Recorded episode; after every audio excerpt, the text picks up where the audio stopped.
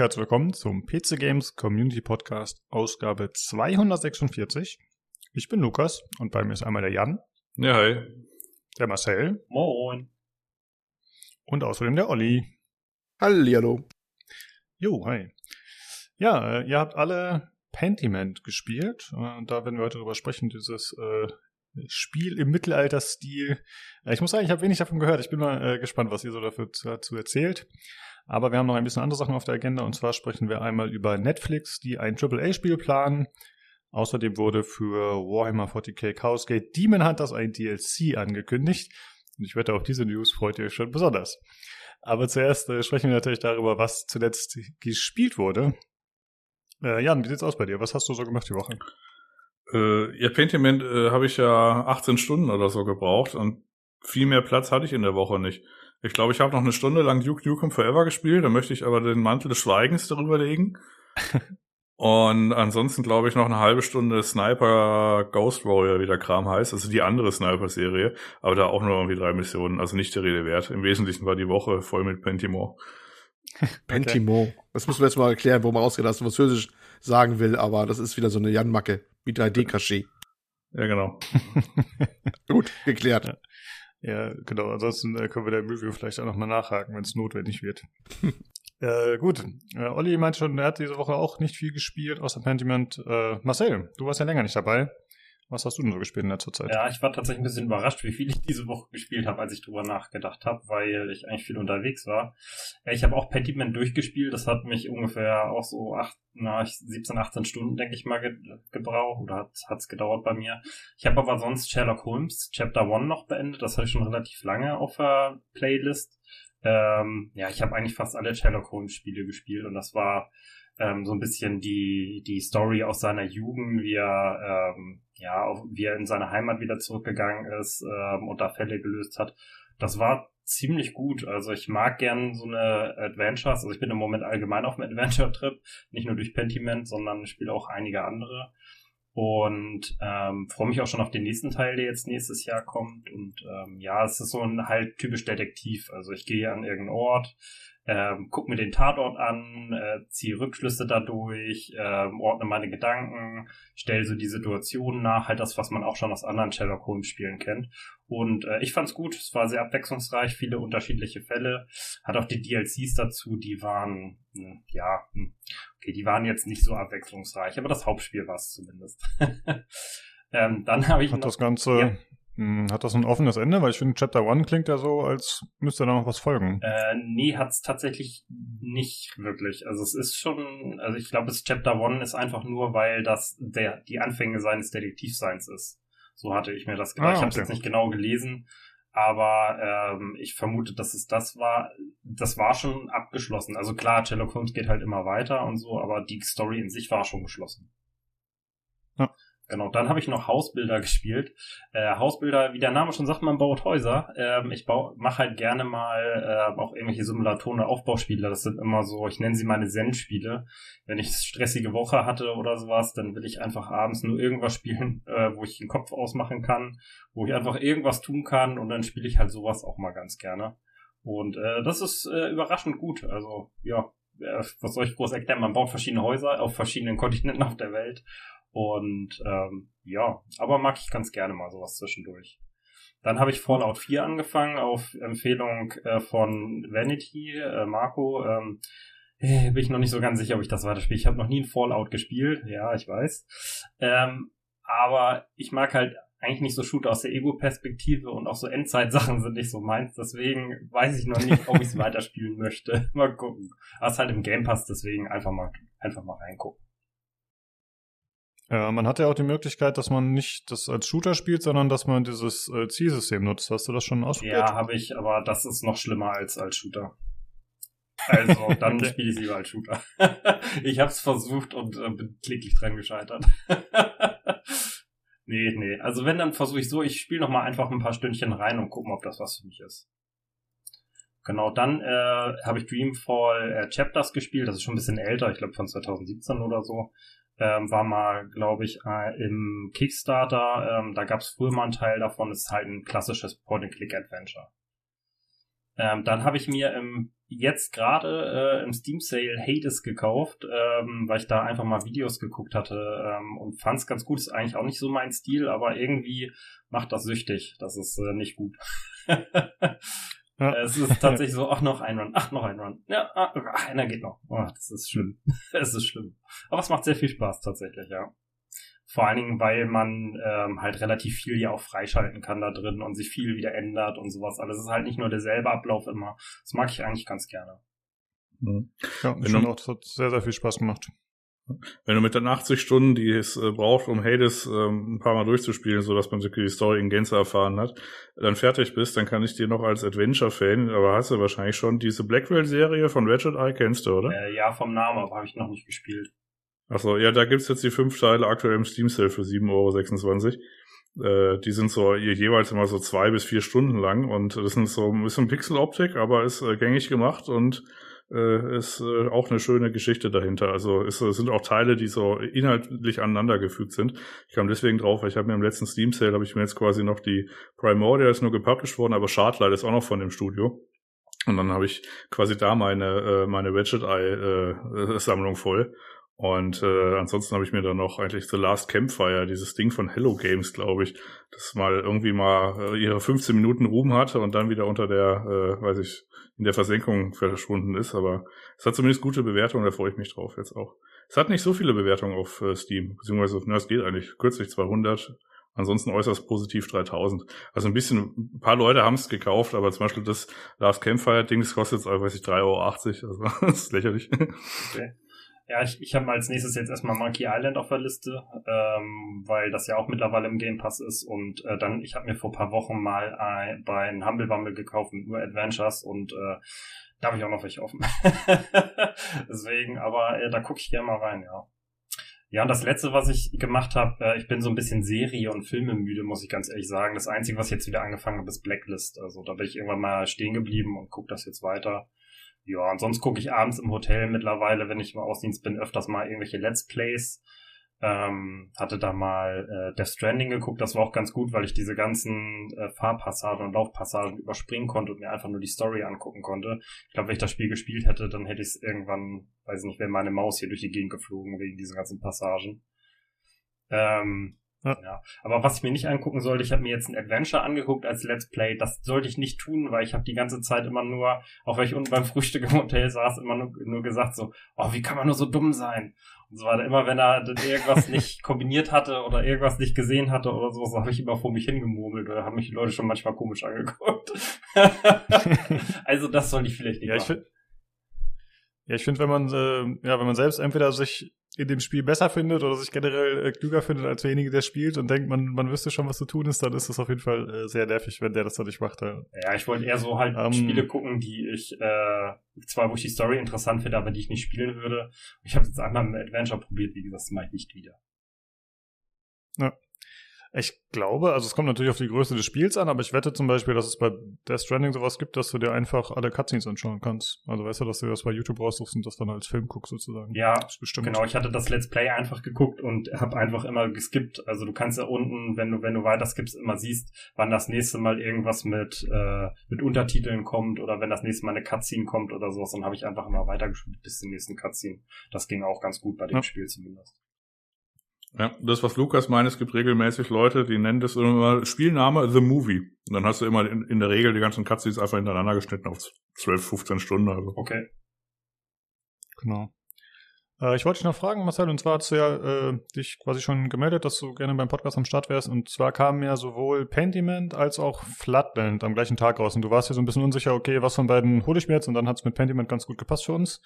Äh, hast du dir zu Flatland, Flatland seit dem Release was angeschaut, großartig? Oder? Nein, also ich wollte es mir erholen und äh, nach den Steam-Reviews habe ich es gelassen, weil ähm, das ist irgendwie ausgeglichen, weil das ungl technisch unglaublich schlecht ist. Also mit vielen Abstürzen, uh.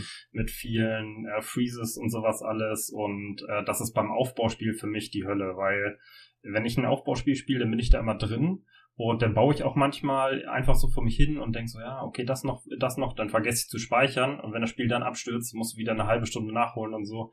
Nee, das ist ein No-Go bei mir bei Aufbauspielen. Deswegen habe ich es mir nicht geholt und warte erstmal, bis es technisch besser ist. Weil äh, die positiven ah, okay. Sachen, die sind tatsächlich auf das Gameplay. Das ist auch ganz gut. Also ich habe davon die Demo gespielt äh, letztens bei Steam mal.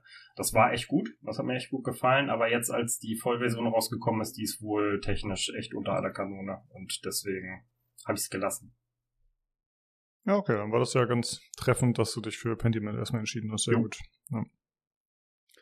Jo, okay, ich habe gespielt Modern Warfare 2 wieder und ein bisschen Trifox, das ist so ein Third-Person-Plattformer. Da werde ich aber im nächsten Podcast wahrscheinlich ein Review zu bringen. Ja, gut, dann kommen wir einmal zu der Verlosung, die aktuell läuft. Und zwar Slay the Spire, das ist ja so ein rundenbasierter Deckbilder, sollten die meisten kennen. Da verlosen wir zwei Steam-Keys bis zum 9. Dezember im Verlosungschannel auf dem Discord, discord.gg slash pcgc. Und die Keys wurden gesponsert von Rocco und Leinert. So, dann kommen wir zum Hörerfeedback und da haben wir was von Martin. Und zwar schreibt er uns. Manchmal frage ich, ob mein Gehirn noch sauber verdrahtet ist. Ich besitze bereits mehr Spiele, als ich jemals in meinem Leben durchspielen könnte. Trotzdem stehen knapp 300 Titel auf meiner Steam-Wunschliste. Dennoch hat die PC Gaming Show 2023 den Pile of Hype mal wieder vergrößert. Mein, meine neuen unbedingt haben wollen Highlights der Show waren Asuka, Lysara Summit, äh, Summit Kingdom, und äh, Maho Kenshi. Ja, äh, selbst bei so einer Show, die so kleine Sachen bietet, ne, selbst da findet man teilweise noch was über, ich weiß noch über Daisara Summit Kingdom hatten wir schon mal gesprochen, das ist so ein Aufbauspiel auf den Bergen, das fand ich ganz cool. Und Asuka hatten wir auch schon erwähnt, das Maho Kenshi kannte ich tatsächlich nicht, habe ich mal reingeschaut. Oh ja, ist so ein Trading Card Game, oder so gezeichnet aus, die sieht ganz nett aus, ja. Äh, ja, wie ist denn bei euch? Also, ich weiß zum Beispiel, Jan, du hast ja auch eine sehr große Steam-Bibliothek. Ich glaube, du haust da einfach immer neu drauf auch fleißig, ne, oder? Ja, ich habe mich davon ab, äh, also ich habe mich davon verabschiedet, dass ich das jemals irgendwie zu 100 Prozent oder so. Also sind ja auch so, Entschuldigung, sind ja auch so Sachen wie Duke Nukem Forever äh, dabei, was ja echt kein schönes Spiel ist. Ich muss mal gucken, ob ich das noch aushalte, äh, ob ich, ob ich diesen Weg dann zu Ende gehe. Äh, weil wenn es nur so drei Stunden gedauert hätte, wäre es okay, aber ich habe mal auf How Long to Beat, äh, das sind so ein paar Stunden und das, also die, weiß ich, Stunde, die ich gespielt habe, die hat sich schon angefühlt wie zehn. Ähm, also, nee, aber ähm, ich habe das ja das Hammelbundle laufen und ich kaufe das dann halt und ab und zu, das passiert regelmäßig, dann sehe ich irgendein Spiel und ach, das ist ja interessant, dann schaue ich, ob ich's hab Oft ist die Antwort ja und dann installiere ich es einfach. Und dann habe ich es halt für umgerechnet, weiß ich, 1,50 Euro wahrscheinlich gekauft und muss es mir jetzt halt nicht irgendwie nochmal nachkaufen. Das ist einfach nur so, ja, mein Modus operandi. Ja. Marcel, du hast ja gerade schon gesagt, äh, vorab, äh, vor der Aufnahme, dass du dir schon einige Sachen jetzt im Steam Sale geholt hast. Wie sieht es bei dir aus? Ist das jetzt auch so, ja, lege ich mal zur Seite, kann ich dann irgendwann spielen? Ja, oder? ich habe das Problem, ich fange meistens, wenn ich mir neue Spiele kaufe, die auch erstmal an und dann fallen eher andere beiseite, die ich eigentlich durchspielen wollte. und äh, ja, ich habe das tatsächlich, dass ich manchmal ein Spiel auch einfach ein Jahr nicht spiele oder sowas. Gerade auch bei den Aufbauspielen, die ich so gerne spiele und sowas alles und dann spiele ich sie halt wieder. Also das ist, äh, aber das, was Martin meinte mit komisch verdrahtet und so weiter, ich glaube, das sind alle bei uns. Also ich, bei mir sieht, sieht die Steam-Bibliothek auch äh, sehr voll aus und auch die Wishlist. Ich habe nur durch die Wishlist jetzt mal durchgeguckt, weil einiges natürlich im Game Pass gekommen ist und so weiter. Da ich, das konnte ich ja jetzt rauslöschen und so. Aber ja, also wenn, wenn ich was Gutes habe, dann schlage ich meistens auch zu im irgendeinen Sale und spiele es dann halt auch erstmal. Und wenn es mir dann nicht gefällt, dann gefällt es mir halt nicht, dann habe ich es im Sale gekauft und dann ist halt Pech. Also. Ja. ja, ich finde die Wunschliste ist ja auch so ein, ja, packe ich mal da drauf, dann vergesse ich es nicht, ne? Oder dann wird es mir schon wieder einfallen oder dann kriege ich eine Nachricht, wenn es erscheint oder so. Aber also ich habe da wahrscheinlich auch so 100 Spiele oder so drauf, aber wenn ich ganz ehrlich bin, könnte ich da mal aufräumen wahrscheinlich und 50% wegschmeißen. Also ich finde, äh, ja, das, das läuft halt so nebenher. Ja, ich mache das auch immer, wenn, wenn ich sehe, okay, das Spiel ist irgendwie von 2018 oder sowas oder 2017, was ich mal auf die Liste gepackt habe, dann schmeiße ich ja irgendwann noch einfach runter, weil ich denke, okay, jetzt lohnt sich auch nicht mehr oder das ist irgendwann mal im Hammelwammel drin oder sowas und kaufst mit dann oder so. Also, ja. Ja. Ja, das wollte ich mir mal angewöhnen. Okay, und wir haben natürlich auch äh, Fragen von Martin und äh, an uns und die Community und ich würde die mal zuerst an Olli stellen, die erste. Für welches Mindestgebot würdet ihr eure Spielebibliotheken, also zum Beispiel Steam, GOG, Epic oder auch Tarkov, verkaufen? Bedingung ist jedoch, dass ihr alle enthaltenen Games nicht neu kaufen und nie wieder spielen dürft. Ja, das ist äh, Eine fiese Frage. ja. Also das ist das andere wäre ja noch hm, interessant, ne? Aber dann nicht wieder neu kaufen, also nie wieder. Also boah, ich weiß nicht.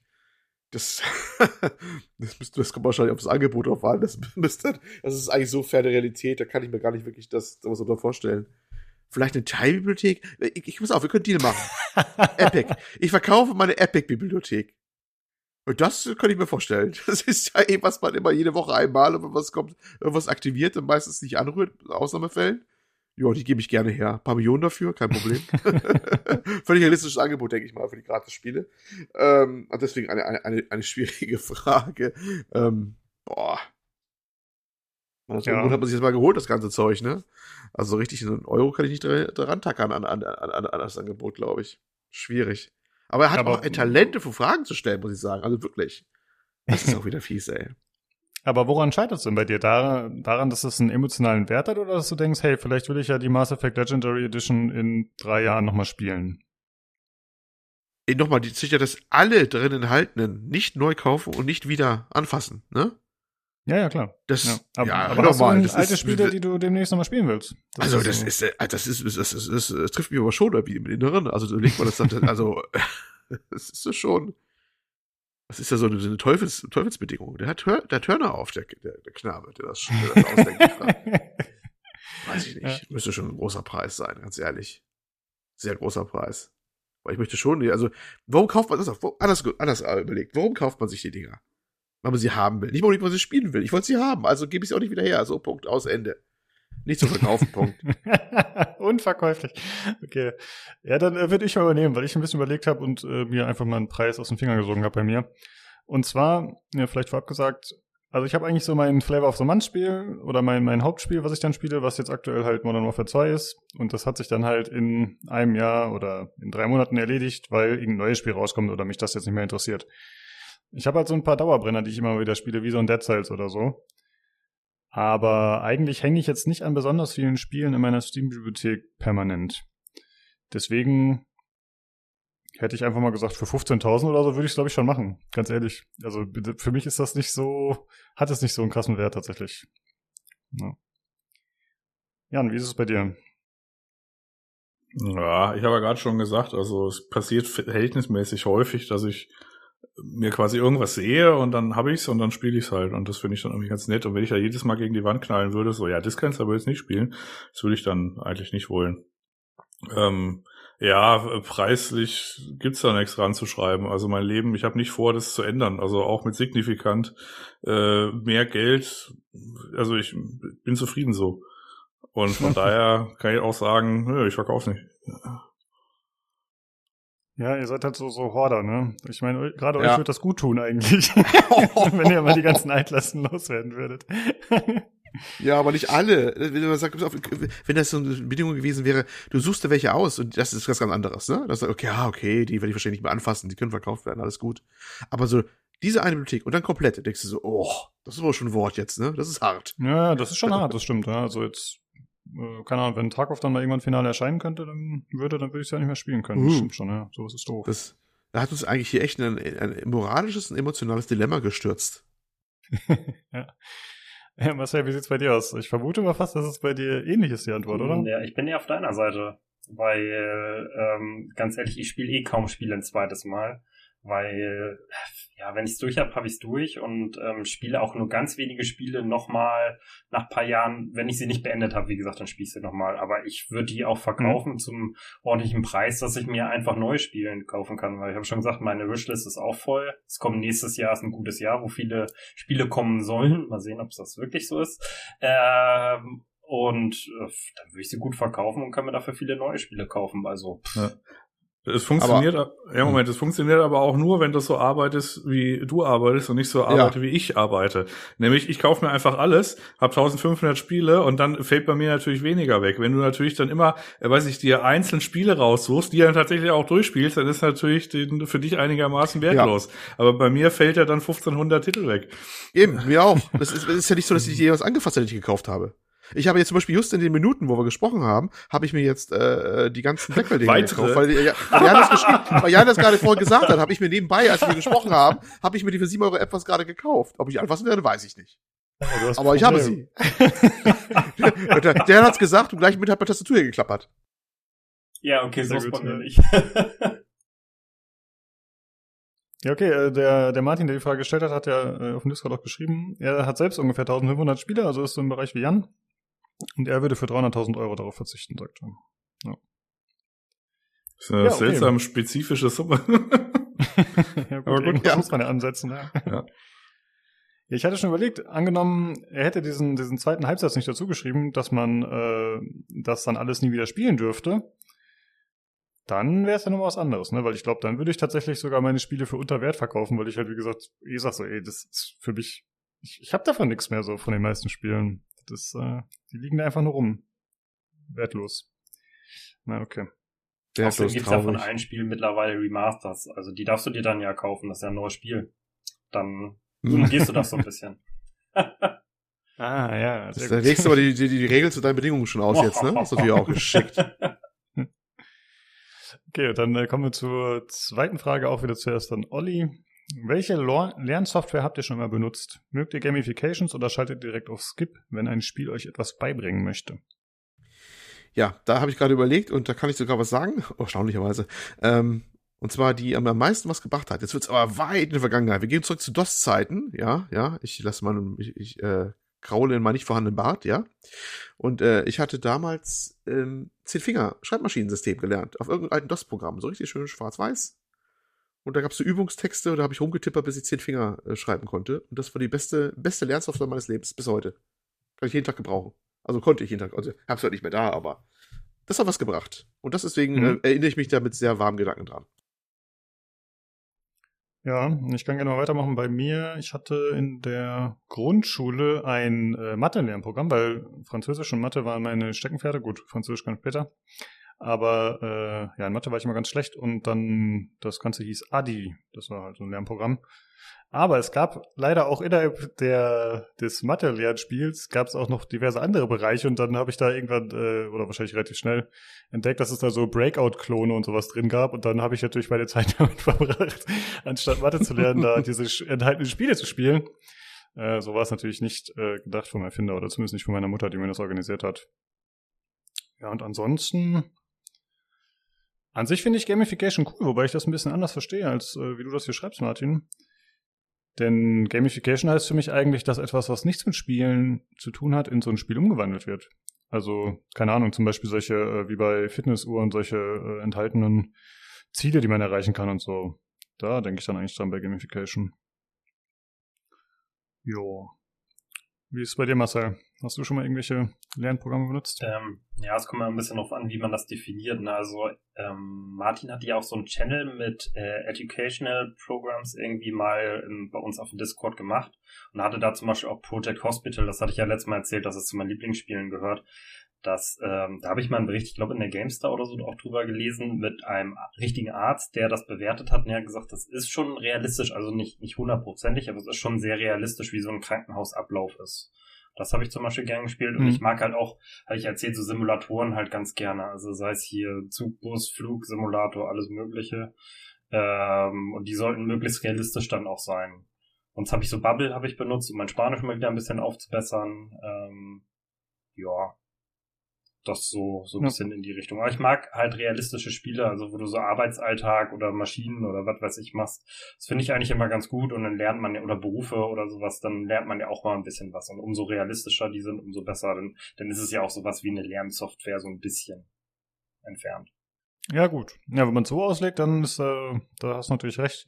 Aber dann verwischen die Grenzen auch schnell. Ne? Ja, ich hatte das, wie äh, gesagt, an dem genommen, weil, weil Martin da so einen extra Channel gemacht hatte, wo die drin waren und da waren halt solche Spiele drin. Deswegen hatte ich mich jetzt daran mal lang gehangelt, ähm, was er da so für Spiele drin hatte und habe dann auch sowas mit reingenommen.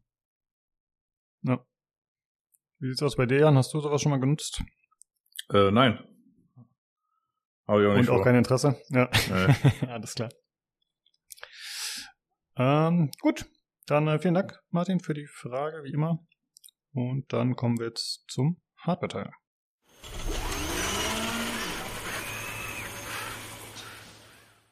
Da bin ich wieder und bei mir ist noch der Jan. Ja, hi.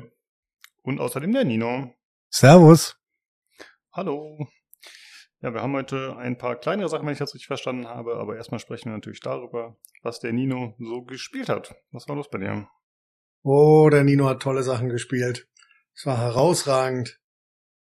Ich habe Escape from Tarkov gespielt.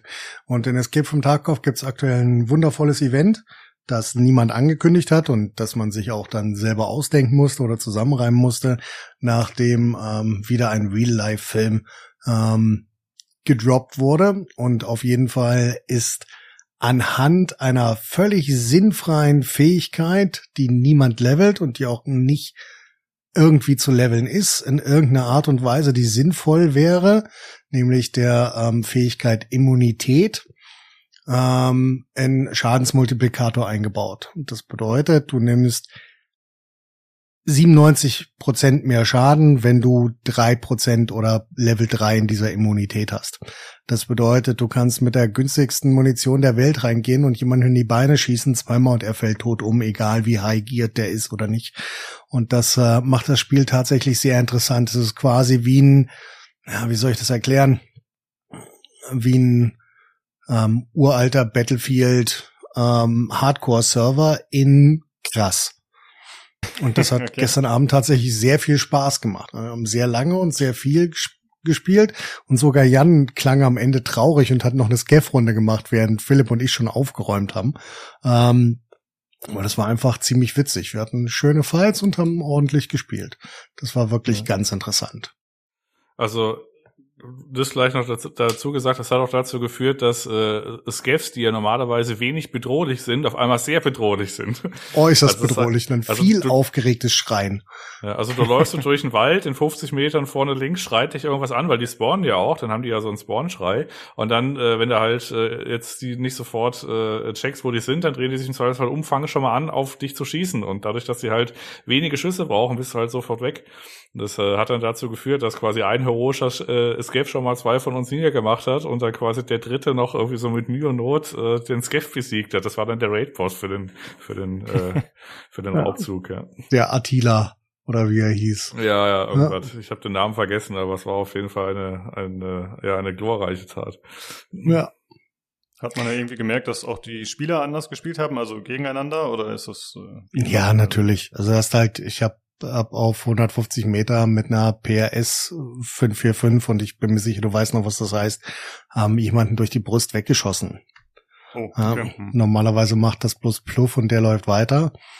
Ähm, also das merkst du schon und vor allen Dingen merkst du es in der Gier, die die Leute mit reinbringen. Also ausgenommen ist der Kopf ähm, und der Rest ist halt einfach irrelevant. Wenn du wenn die Kugel durchgeht, also wenn die Kugel gut genug ist, um durch die Armor durchzugehen, dann bist du tot. Und ähm, dann das gleiche ist beim Arm. Also wenn du nur mittelmäßige Munition hast, zwei Schüsse Arm, Bein, also irgendwas, was nicht geschützt ist, dann, dann war's das. Und das merkst du schon. Also du siehst, die Leute gehen mit deutlich schlechterer Gier rein, die meisten ohne, ohne Brustpanzer, ähm, also ohne Weste. Das merkst du auf jeden Fall schon. War aber wirklich, wirklich witzig. Wir haben uns am Anfang wahnsinnig darüber aufgeregt, haben dann aber im Spiel festgestellt, dass es tatsächlich witzig ist. okay. Und ich habe bei Cyberpunk äh, 2077 gespielt. Und zwar wusste ich nicht, dass es da eine Mission gibt, die auf ähm, also ich habe es gespielt, weil es ein Kumpel von mir angefangen hat zu spielen. Der spielt auf der Konsole und wir haben unsere wunderschönen Charaktere äh, verglichen. Und ähm, dann bin ich halt nochmal reingegangen, um ihm meinen, meinen Wie zu zeigen und habe festgestellt, es gab tatsächlich eine neue Nebenmission, wo man sich die Jacke von David, mh, hm, ich habe vergessen, wie er heißt, irgendein mexikanisch klingender Nachname, ähm, aus den Edge Runner Animes von äh, Netflix holen kann. Ähm, das fand ich noch ganz witzig. Das habe ich schnell gemacht. Das war so eine Dreiviertelstunde durch Night City cruisen auf Psycho-Einstellungen und 125 Frames. okay. Ich glaube, man kann sich auch noch ein paar andere Sachen besorgen aus dem Anime, aber ich weiß nicht, ob die Missionen eingebettet sind großartig. Das habe ich noch nicht, also ich habe nur eine Nebenmission gesehen. Ich weiß nicht, ob danach noch was kommt und ob du darauf länger warten musst. Ich habe jetzt tatsächlich nur die Jacke gesehen. Ja. Hast du hast du mal mit DLSS 3 herumgespielt oder war es gerade auch egal? Daran habe ich tatsächlich nicht gedacht, aber okay. das ist ein Fair Point. ich gehe noch mal rein irgendwann die Tage und schaue es mir an. Fairpoint. Gut, dann kommen wir einmal zur Martins Hörerfrage. Und zwar nur an Nino gerichtet.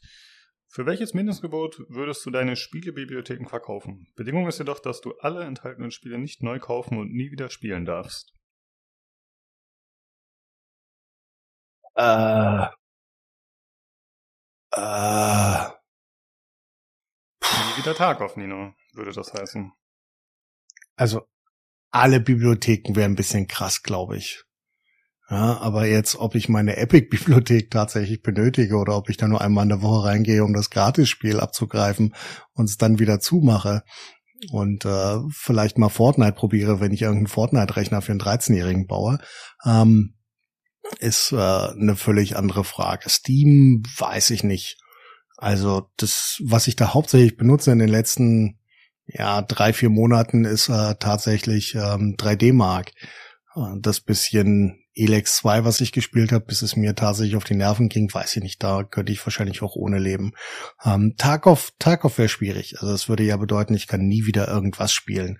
Und das wäre mir dann schon eine, eine hohe siebenstellige Summe wert, muss ich tatsächlich zugeben. Das ist nicht der Gegenwert der Sachen, die da drin sind.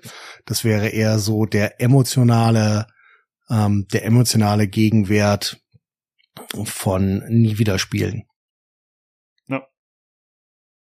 Okay, und die zweite Frage, welche Lernsoftware hast du schon einmal benutzt? Magst du Gamification oder schaltest du direkt auf Skip, wenn ein Spiel dir was beibringen möchte? Also ich habe jetzt nichts, was ich in der letzten Zeit gespielt habe, hatte das dringende Bedürfnis, mir Wissen zu vermitteln. Ähm, ich kann mich auch an kein Spiel erinnern, das das getan hat. Wirklich nicht. Es gibt ähm, auch in Assassin's Creed diese Museumstour, ich weiß gerade nicht, Discovery Tour. Hast du die vielleicht mal ausprobiert? Wozu? um Wissen dir anzueignen. Oder einfach aus Neugier. Ich, weiß nicht. ich, ich, ich wüsste jetzt nicht, was ich mein, warum ich mein Wissen in äh, äh, über, über Griechenland oder ähm, ja Ägypten der Antike erweitern sollte. Das bringt mich lebensmäßig irgendwie nicht weiter und ich denke, meine Allgemeinbildung dahingehend ist ausreichend, dass ich nicht Assassin's Creed benötige, um mir was beizubringen. Ähm, das heißt nicht, dass ich irgendwas weiß, aber ich weiß zumindest, wo es liegt und damit ist mein Teil der Allgemeinbildung, von der ich denke, dass sie relevant ist, über das antike Griechenland und über das antike Ägypten völlig ausgeschöpft. Ähm, ich habe tatsächlich mal für eine Qualifikation, die ich machen musste, ähm, ein Lernprogramm benutzt. Das war tatsächlich, war halt ein Flashcard-Programm.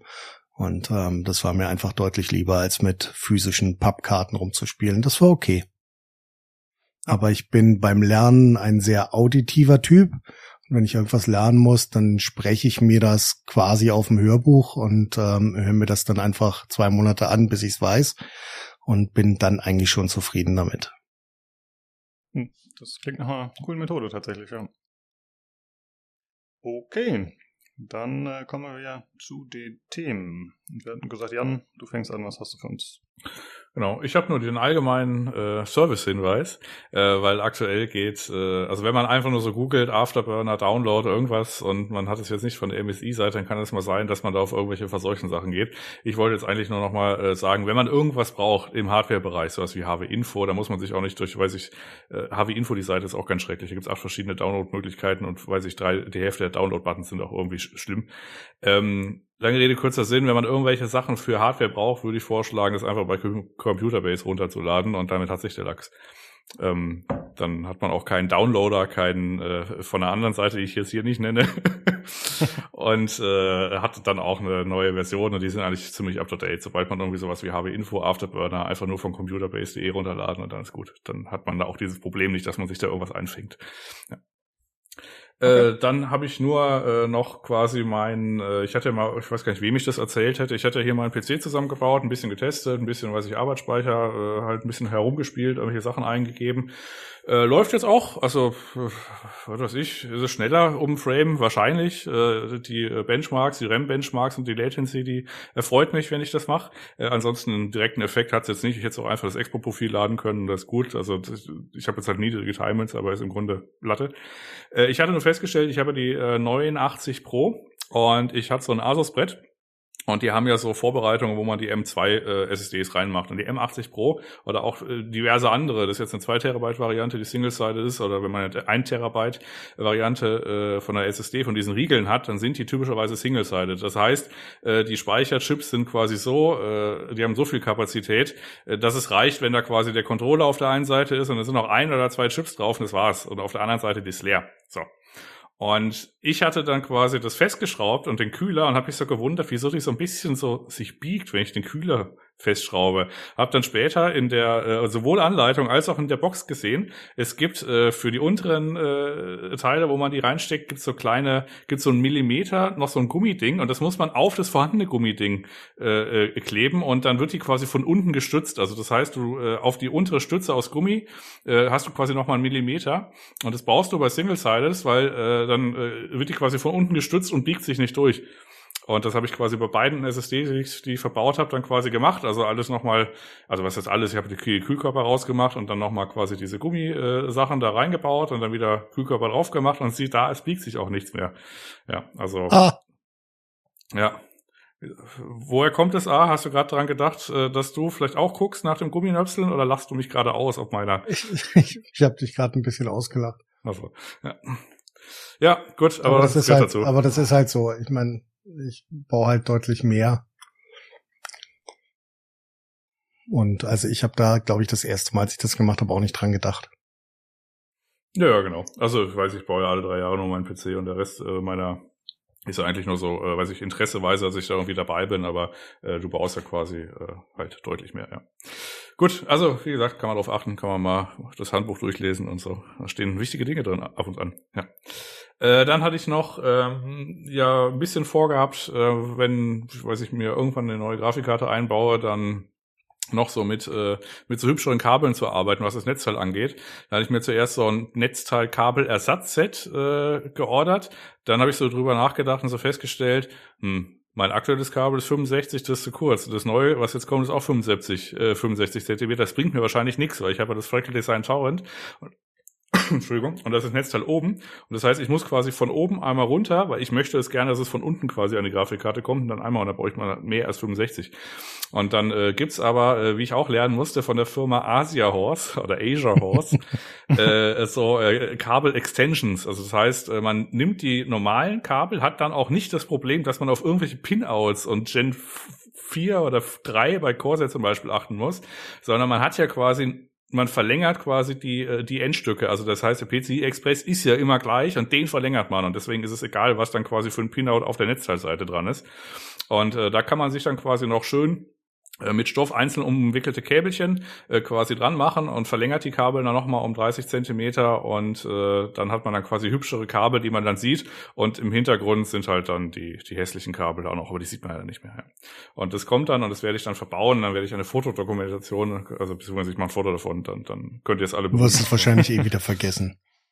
Nee, also es kommt ja irgendwann per Post, also was soll ich denn daran vergessen? Nee, die Fotodokumentation zu machen. Ach so, ja, ja, das habe ich ja gesagt. Das, die Fotodokumentation passiert, äh, ist, ist halt ein Foto dann. Das muss halt reichen dann. Ja, der Nachteil ja. an diesen Verlängerungen ist halt, du hast halt eine Kopplung. Und äh, je nachdem, wie dein Case gebaut ist, hast du halt einen riesigen Knuppel, den du irgendwie auf der Rückseite unterbringen musst.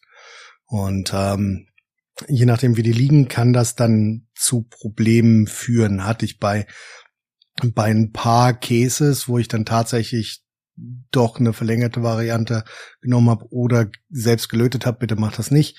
Ähm, was dann ein bisschen bis, bisschen schwieriger ist, weil du halt einfach diese diese riesige 24-fach äh, Kopplung hast und wenn du es gibt so zwei Arten von diesen Asia Horse Kabeln und ab hier macht die auch.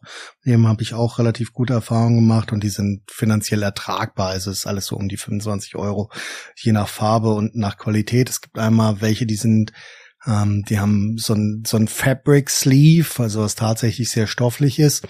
Ähm, das ist sehr angenehm, das kannst du auch biegen. Ähm, da brauchst du dann aber tatsächlich Kabelkämme, um das irgendwie in ähm, in Form zu halten, wobei die Kabelkämme immer mitkommen in der entsprechenden Farbe.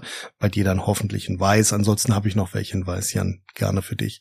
Ähm, oder in einem, in einem sehr steifen ja Plastik, was um die äh, Kabel gewickelt ist. Das ist dann ein bisschen schwieriger.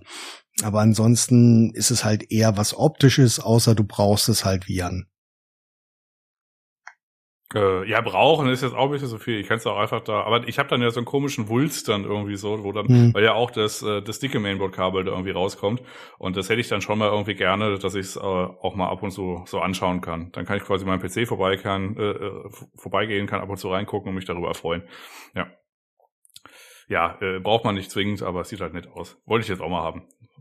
Ich hatte ja bisher immer ein Zu-System, also von daher war es mir einfach Latte. Aber jetzt will ich es halt sehen. Ja.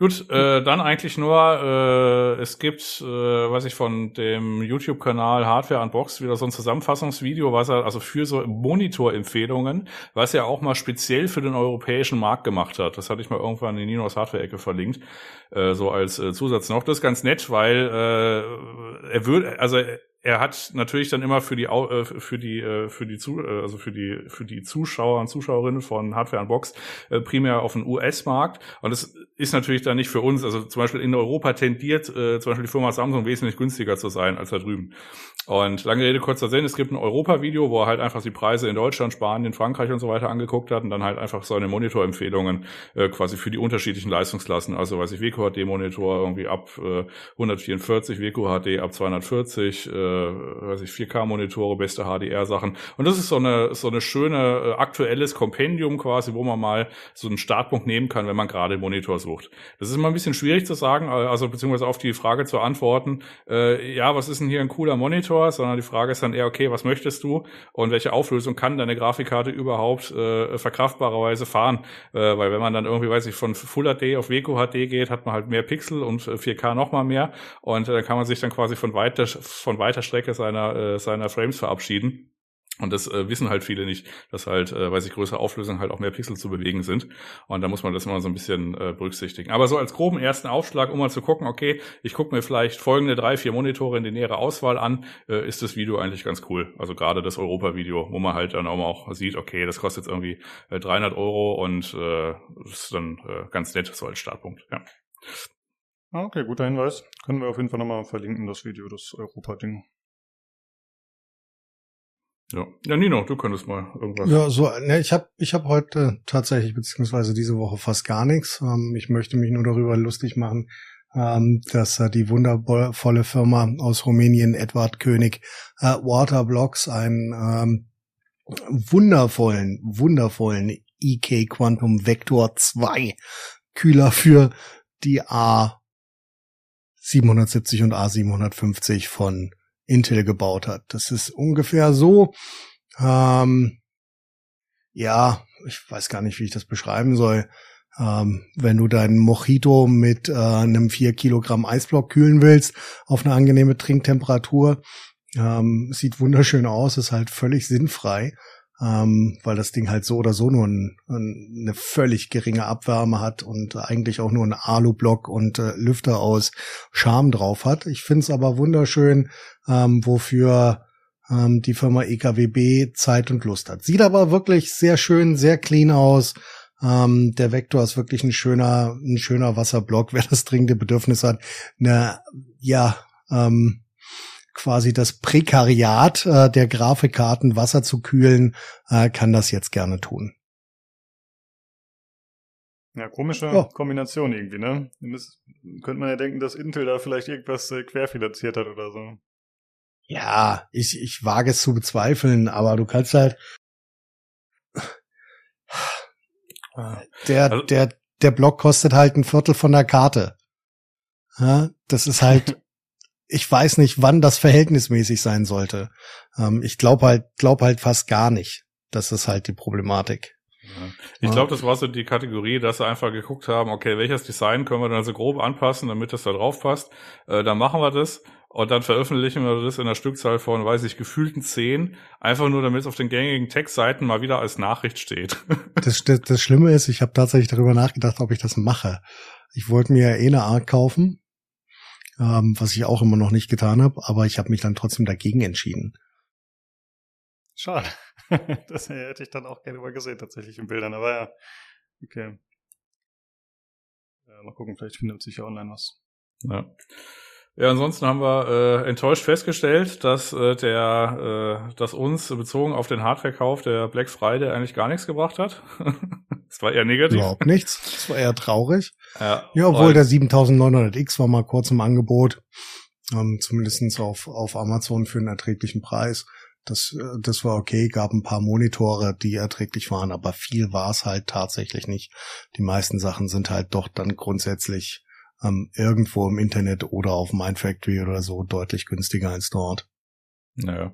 Ja, also beziehungsweise es gibt einen äh, offensichtlich temporären Preisnachlass. Aktuell nach offizieller Leser der Firma AMD, was die 7000er Prozessoren angeht. Also das heißt, die 16 Kerne, der ist halt irgendwie dann um 100 Euro gefallen und die anderen entsprechend weniger, weil die auch vom, äh, vom weniger hohen Preis quasi gestartet sind.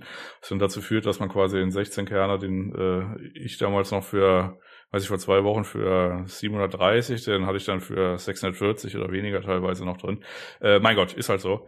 Ähm, gleichzeitig sind aber Grafikkarten wieder angegangen. Also das heißt, äh, die, äh, die, ich, sag mal, High-End der letzten Generation, sowas wie 3090, 3090 Ti, 6900, 6950 XT, ähm, die waren mal äh, quasi an ihrem Tiefpunkt so im September, Oktober und jetzt geht so langsam wieder hoch. Also wenn man sich die Preiskurve anguckt, äh, die sind da quasi dann wieder, äh, ja weiß ich, noch mal um 100 bis 200 Euro weniger, also beziehungsweise teurer geworden. Die waren schon mal, schon mal irgendwie günstiger.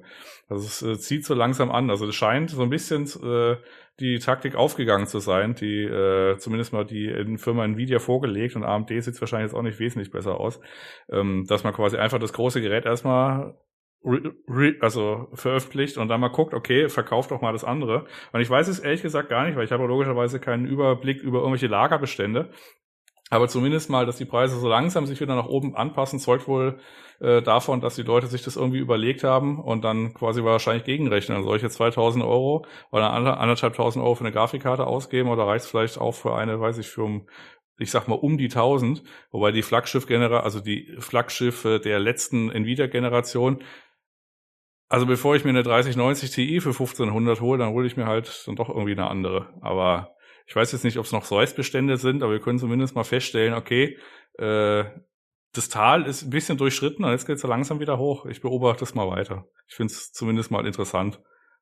Naja. Ja, ich fand's, ja. ich fand's auch traurig. Ich hatte ja vor ein paar, ähm, vor einer Woche tatsächlich noch eine 6900 XT für ähm, knapp 650 Euro gekauft. Die ist jetzt im Schnitt wieder so auf um die 850 mit den günstigsten um, um 780 ähm, was ich ja zumindestens für denjenigen, der jetzt baut, für eine gute Alternative gehalten hatte. Ja, aber mittlerweile, wenn die, ich sehe auf Mindfactory, äh, sind zwei wieder um, um die 1000 Euro, das ist dann doch deutlich, deutlich zu, äh, zu teuer. Ja, muss man gucken, im Auge behalten. Wobei zumindest ihr, oder was heißt ihr? Ja doch, ihr beide seid jetzt versorgt. Und, ja. Aber gut. Ja, gut. Also ich hatte ja noch latent, dass ich meine Grafikkarte irgendwie update, aber es ist jetzt auch nicht so, dass ich irgendwie Probleme aktuell hätte. Also von daher, ich kann das Ganze mir noch ein bisschen, äh, weiß ich, beobachten. Ja, und ich denke, es wird nochmal einen ordentlichen Price Drop bei AMD geben, wenn die, ähm, wenn die 7900 XT und XTX rauskommen und tatsächlich noch 6900 da sein sollten. Das wird nochmal ein ordentlicher Price Drop werden. Hm. Ja, also die ähm. Grafikkarten, die er gerade referenziert hat, die kommen übrigens in zwei Wochen, also am, äh, also Mitte Dezember und dann kommen so die ersten, also äh, angefangen mit den, ich sag mal AMD Normalkarten, inklusive noch ein paar Bordpartnermodellen und die größten Schwunge, die kommen dann quasi in den letzten zwei Dezemberwochen und wahrscheinlich dann das, also die, das meiste dann äh, auch am, am Januar. Aber zumindest mal ist die gerüchteweise Versorgungslage, ich sag mal, als gut beschrieben worden. als vermutlich gut. ja. Also, wenn man Glück hat, könnten sie noch unter Weihnachtsbaum landen. Wenn man ganz viel Glück hat. Äh, ja, Ansonsten ja. kann man sich ja äh, dem Hobby ergehen, wenn man äh, zum Beispiel sowas wie eine 4090, gibt ja immer noch die Bots, äh, das ist ja ein schönes Hobby der Hardware-Welt, äh, dass man quasi, weiß ich, auf hardwarelux.de oder so, kann man sich irgendwelchen Telegram-Gruppen äh, dann, äh, dann, dann verlustieren äh, und dann sagt einem der Bot, wenn irgendwas äh, im Angebot ist, beziehungsweise es einen neudeutschen Drop gibt. Also das heißt, wenn eine Firma Notebooks billiger mal wieder irgendwie 100 Stück von den 4090 Founders Edition oder so verkauft, dann kann man sich dann, weiß ich, in, weiß ich innerhalb von zwei Sekunden dann mit allem anderen prügeln, die dann auch eine kaufen wollen. Ja. ja. Okay, äh, dann wäre noch zu erwähnen, der Jan hat ja eine Tastaturverlosung gestartet vor einigen Wochen, die ist jetzt durch. Der hat der Crane gewonnen und der hat auch schon Bilder gepostet äh, und äh, scheint zufrieden zu sein. Sieht auf jeden Fall gut aus, das Ding. Ja. Und jetzt. Ich ja? Ich habe auch meinen, ich habe auch meinen äh, Keks direkt vermacht. Ich habe bei meiner PC-Bestellung habe ich so ein, so ein, so ein Mini-Pickup bekommen. Das habe ich direkt bei ihm in die Tastatur mit, also mitgeschickt. Das ist einmal quasi von Norddeutschland wieder zurück und dann wieder äh, signifikant weiter nach Norden. Also es hat einmal eine Deutschland-Tournee gemacht, das arme Pickup Mini. und äh, nachdem ich das natürlich nicht auf mich sitzen lassen kann, dass äh, ähm, der liebe Jan, der ist, der hier eine Tastatur verlost, verlose ich auch noch eine. Ich weiß aber noch nicht welche. Ähm, das wird auf jeden Fall eine Überraschung. Ich werde einfach eine ähm, lustige Verlosung starten mit den Worten, hi, ich verlose eine Tastatur. Welche das sein wird, werden wir herausfinden. Aber ihr könnt euch logischerweise vorstellen, ähm, dass das äh, eine sehr ordentliche Tastatur sein wird. eine Rubber Dome. eine, eine Rubber Dome der wunderschönen äh, deutschen Hardware-Schmiede Klim. Ja, natürlich nicht. Ja. ja. Nur echt ja, okay. mit der Cola-Rinne. Äh, ja, cool. Dann äh, lassen wir uns mal überraschen, was das gibt. Und die kann ja dann tatsächlich unter dem Weihnachtsbaum landen. Die Gut. kann tatsächlich unter dem Weihnachtsbaum landen. Alles klar. Dann äh, würde ich sagen, hören wir uns nächste Woche wieder zum Hardware-Teil, Jungs. Macht's gut. Jo, tschüssi. Reingehauen.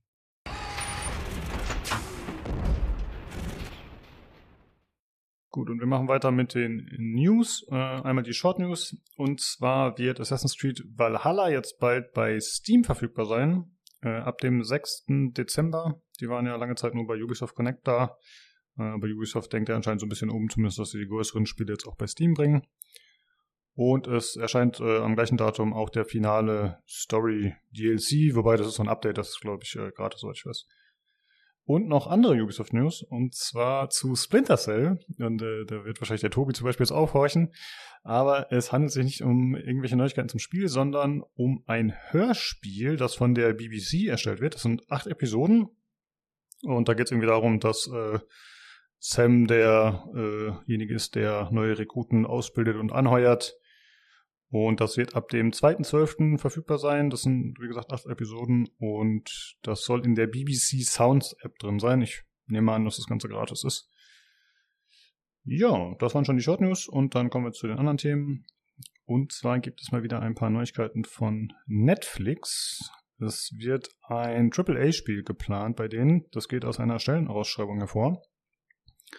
Und zwar suchen die einen Game Director für ihr LA-Studio, das auch nicht vor nicht so langer Zeit gegründet wurde. Äh, das ist unter der Leitung von Chaco Sonny, das ist der Overwatch-Producer, der da irgendwie bis 2021, glaube ich, beschäftigt war. Und äh, ja, aus der Stellenausschreibung gehen halt so ein paar Informationen hervor und ich habe das Ganze mal hier übersetzt. Und zwar heißt es darin, unser primäres Ziel ist es, ein großartiges Spiel zu erschaffen, zu dem Spieler regelmäßig zurückkehren möchten. Du wirst es erschaffen, ausliefern und betreiben, ohne das Design wegen Monetarisierung einschränken zu müssen. Also klingt auf jeden Fall nach einem Live-Service-Game, aber angeblich ohne Ingame-Käufe ist jetzt natürlich ein bisschen, ne, kann man so daraus lesen, mal gucken, ob das wirklich so kommt letztendlich. Und äh, außerdem sagen sie, äh, das Ganze sei qualitativ hochwertig, berührend, ikonisch und voller Herz. Also sogar so, äh, klingt ein bisschen danach, als äh, könnte da eine Story enthalten sein. Äh, ja, mal gucken. Das ist jetzt die Frage. Jan, was hältst du von den Plänen? Denkst du, Netflix kann da irgendwas Gutes auf die Beine stellen?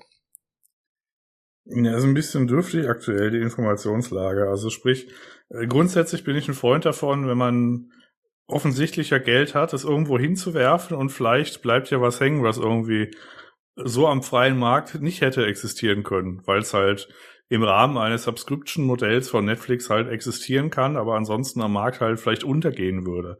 Und weiß ich, Game Pass ist ja auch so ein Ding, dass halt ab und zu so, so Titel drin sind und dann vielleicht auch von vielen gespielt werden, die halt keiner Sau sonst interessiert hätte.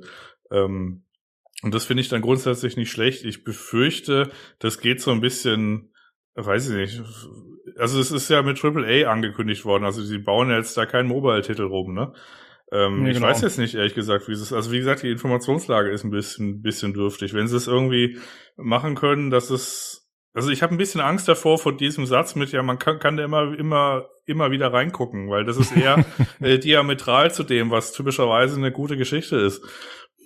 Ja, genau. Also, achso, das hatte ich gar nicht gesagt. Sie suchen äh, nach Leuten mit Shooter-Erfahrung. Also man kann davon ausgehen, dass es in diese Richtung geht. Und ja, wie du schon sagst, ne, das kann natürlich äh, im Gegensatz zu einer gut präsentierten Story stehen. Ich meine, das ist natürlich jetzt alles ein bisschen Interpretation. Ja, äh, wir haben halt nur diese Aussagen von denen oder die Ausschreibung. Und ich meine, dass sie jetzt nicht schreiben, hey, wir, wir suchen Leute, um die Spieler übers Ohr zu hauen. das ist irgendwie auch klar. Äh, ja, muss man mal gucken. Ähm, ist halt auch die Frage, wie das dann eingebunden wird. Das wird ja wahrscheinlich dann über das äh, Subscription-Modell, denke ich mal, sein, dass sie halt das irgendwie über Netflix da vertreiben. Ja, und keine Ahnung, wenn, wenn ich an Live-Service-Game und an einen Shooter denke, dann denke ich irgendwie an Battle Royale aktuell oder sowas. Aber das wird halt wirklich überhaupt nicht dazu passen, dass da eine Story drin ist. Vielleicht irgend sowas wie Destiny oder so. Aber, na gut, ist auch ein schlechtes Beispiel für eine gute Story irgendwie. Ja, wobei ich ja bei Netflix wissen wir ja, dass sie zumindest gute Stories machen können in ihren Serien und die hatten ja auch schon hier dieses, ähm, wie war dieser Film von Black Mirror da, wo man selber so aussuchen konnte, wie, wie das weitergeht und sowas alles. Bandersnatch. Ja, genau. Ähm, und so, also, und ihre ganzen Serien, also sie können ja zumindest Stories machen. Ähm, ob, man, ob man das gefällt oder nicht, aber ich sehe das so wie ihr. Es ist halt alles ein bisschen konträr zueinander, aber dazu weiß man auch einfach zu wenig. Ja gut, aber was heißt, die können Stories machen? Also die Aufgabe, die Netflix hatte, war einfach irgendwelchen Produktionsfirmen ähm, über, über, über den Globus verteilt, äh, Geld in den Rachen zu werfen. Wenn man Glück hatte, haben die Leute damit nicht irgendwie rumgesaut, wie zum Beispiel typischerweise die amerikanischen Produktionen, sondern haben halt irgendwie so was gemacht wie jetzt Dark. Und das war halt ein glücklicher Zufall, mehr oder weniger. Das ist halt der Punkt. Es ist jetzt nicht so, dass irgendwie jemand im, im Netflix-Hauptquartier da steht und so. Da ist eine schöne Geschichte. Ja, das, das stimmt. Aber vielleicht, äh, wie du sagst, mit dem Geld können sich halt auch dementsprechend gute Leute leisten. Ne? Ich weiß es nicht, aber ich glaube schon, dass Netflix äh, da äh, aufpassen wird, was sie tun und wie sie es tun. Also ähm, da werden sie jetzt nicht irgendwie weiß nicht, irgendwas hinklatschen. Gerade wenn das das erste Spiel ist, was sie machen wollen und so weiter, wäre das ja sehr kontraproduktiv, wenn das Schrott ist am Ende. Ja, also ja, muss man halt wirklich sehen, aber ich finde zumindest, dass die Formulierung, dass sie sagen, dass äh, Monetarisierung das Design nicht beeinflussen soll. Ich finde, das, das klingt fantastisch. Ob das dann wirklich funktioniert, muss man dann am Ende sehen. Äh, aber ich würde mir sowas mal wünschen, tatsächlich, irgendein Live-Service-Game, das eben wirklich nicht darauf achtet, wie man die Spieler bindet durch Monetarisierung. Aber kann ich mir irgendwie gar nicht vorstellen, dass es äh, großartig funktioniert. Weiß ich nicht. Ich meine, gut, sie haben natürlich äh, durch die Subscription, wenn das in dem Modell drin wäre, dann hätten sie zumindest eine regelmäßige Einnahmequelle. Keine Ahnung. Ja, mal schauen. Klingt, äh, finde ich auf jeden Fall interessant, aber wahrscheinlich wird es dann noch lange dauern, bis wir da wirklich äh, irgendwelche Details zu erfahren. Oder es ist immer wieder so ein Ding, was dann irgendwann eingestampft wird, aber das ist ja eher so Amazon-mäßig. Aber könnte ich mir mit Netflix auch vorstellen.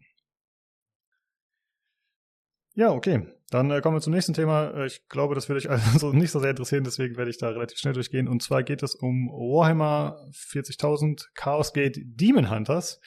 Äh, die haben einen äh, DLC angekündigt, der heißt Duty Eternal. Äh, der wird dann noch hinten dran gehängt, was den Namen natürlich noch einfacher macht. Äh, und zwar wurde da in dem äh, kleinen Cinematic-Trailer, beziehungsweise Cinematic mit Ingame-Szenen wurde gezeigt, äh, dass man jetzt zum einen Dreadnoughts dann in Zukunft steuern kann. Das sind so, ja, wenn man so will, sind das Mechs im Prinzip. Vielleicht wie ein bisschen wie aus XCOM 2, die Walker.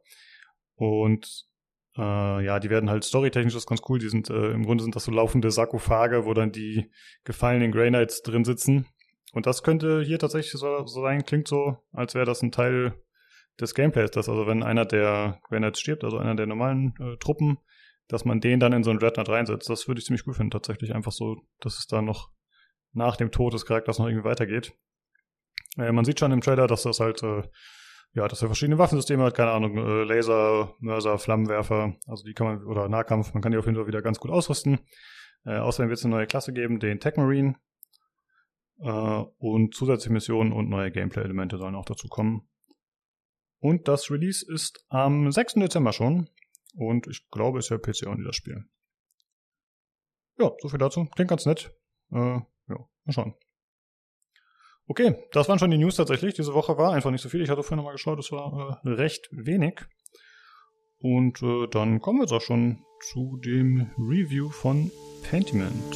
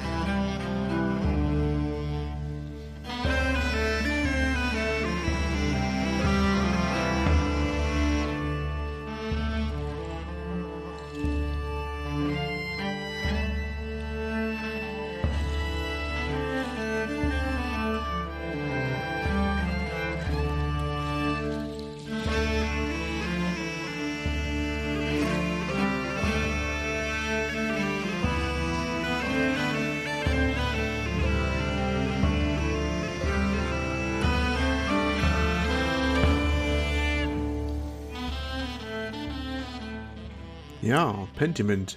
Ähm, hat man vielleicht schon einiges dazu gehört. Ein Adventure, angesiedelt im Spätmittelalter, kann man sagen, ja, Spätmittelalter, mit der, vor allem mit der, äh, ja, die Grafik, die aufgefallen ist, die so aussieht wie aus so einem mittelalterlichen, spätmittelalterlichen Buch mit diesen typischen Malereien, die der andere kennt. Äh, von Obsidian übrigens, ne? Die kennt man ja von Fallout New Vegas und ähnlichen. Und da kam man mal drauf, ein Adventure Mittelalter spielen zu lassen, das dazu auch noch in Bayern spielt. Also ich halte fest, ein sind es Amerikaner, Kanadier? Ich bin gerade überlegen, Obsidian? Amerikaner, oder?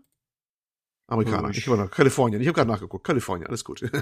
also ein, ein, ein, ein amerikanische, eine amerikanische Entwicklungsbude kommt auf die Idee, oder einer, der das gemacht hat, äh, der da arbeitet, der Josh Sawyer nämlich, ähm, der kommt auf die Idee, ein Adventure in Bayern stattfinden zu lassen. Das ist überraschend eigentlich schon mal ist, oder?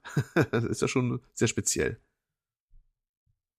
Ja, und das ganze Ding spielt Ende des 16., Mitte, Ende des 16. Jahrhunderts in relativ unruhigen Zeiten. Was war da alles so? Wir hatten da die, äh, die These von Luther, also dann später mit natürlich mit den ganzen Folgen, die daraus gaben, die ganzen Reformationskriege und dergleichen.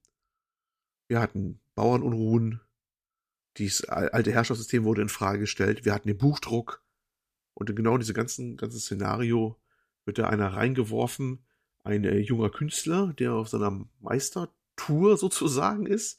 Der hat sich nämlich äh, niedergelassen, vorübergehend in einem kleinen, fiktiven Ort in, in Bayerischen Alpen, in äh, was Tussing, Tassing, muss gerade mal gucken, Tassing, ne? Tassing, ja. Ja, helfen wir schnell. Tassing, oder ja, genau. Tassing. Und da hat dort in einer, eine, ein Kloster, was darüber angesiedelt ist. Und er sollte da sein Meisterwerk machen. Der nämlich der Andreas Mahler, ein schöner, passender Name, Andreas Mahler. Das haben so einige Charaktere haben das sehr, sehr sprechende deutsche Namen.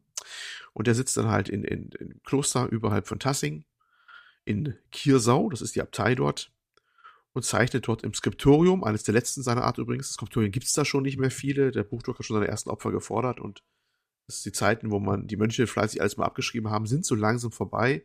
Das ist einer dieser letzten Skriptorien und macht da sein, sein Meisterstück quasi fertig. Und wenn das fertig ist, so hofft er dann zurückzukehren in seine, nach Nürnberg, wo er herkommt eigentlich.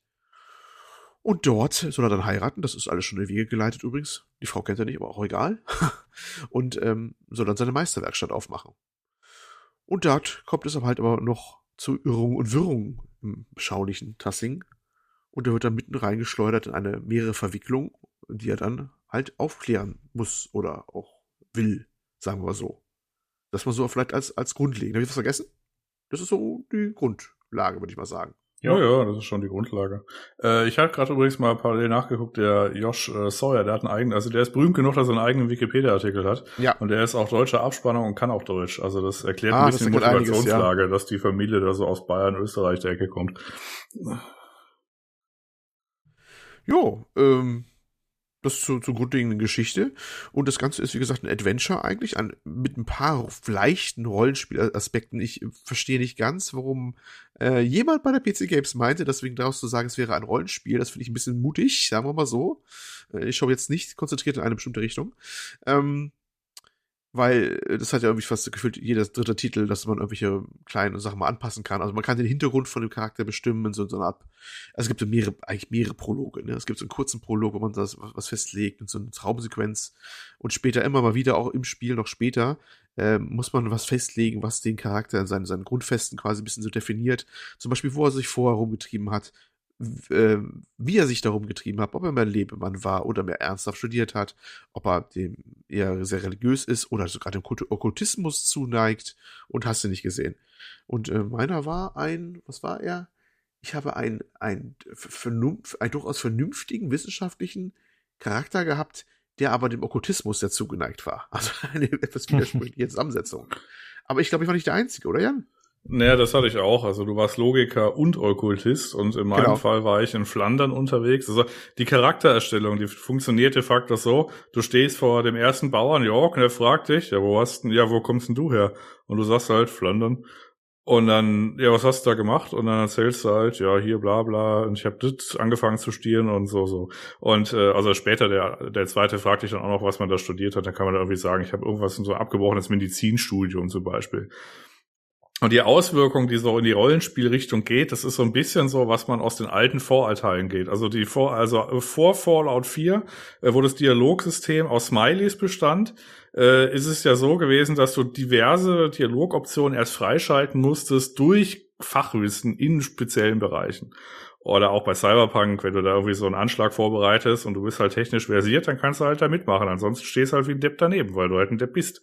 Und äh, im Pentiment ist es so, dass du halt Dialogoptionen freischaltest, aber das ist eher so eine Flavor-Geschichte. Also ist jetzt nicht so, dass die dich wirklich weiterbringen. Also das Einzige, zum Beispiel mein Medizinstudium hat mir halt bei der Autopsie dann einen anerkennenden Blick äh, beschert.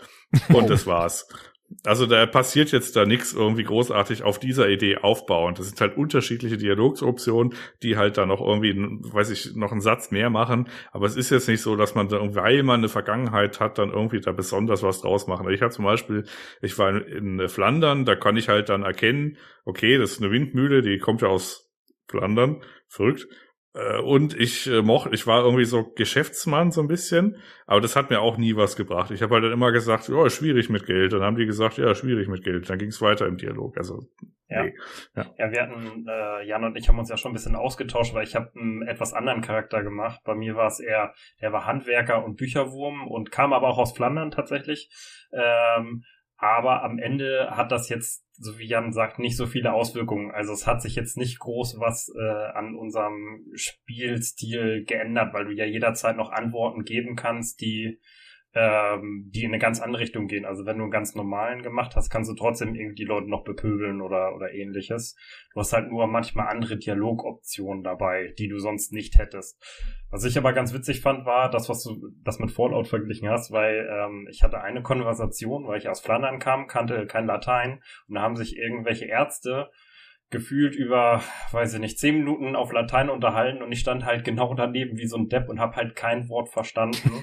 und die haben dann zwischendurch mich immer so anguckt, ach, äh, jetzt haben wir schon wieder auf Latein geredet. Ähm, ja, hm, jetzt, sie verstehen ja gar nichts. Nö, nö, ist okay, ist okay und so weiter. Also es war tatsächlich ganz witzig, dass man dann so ganz Dialog nicht verstanden hat.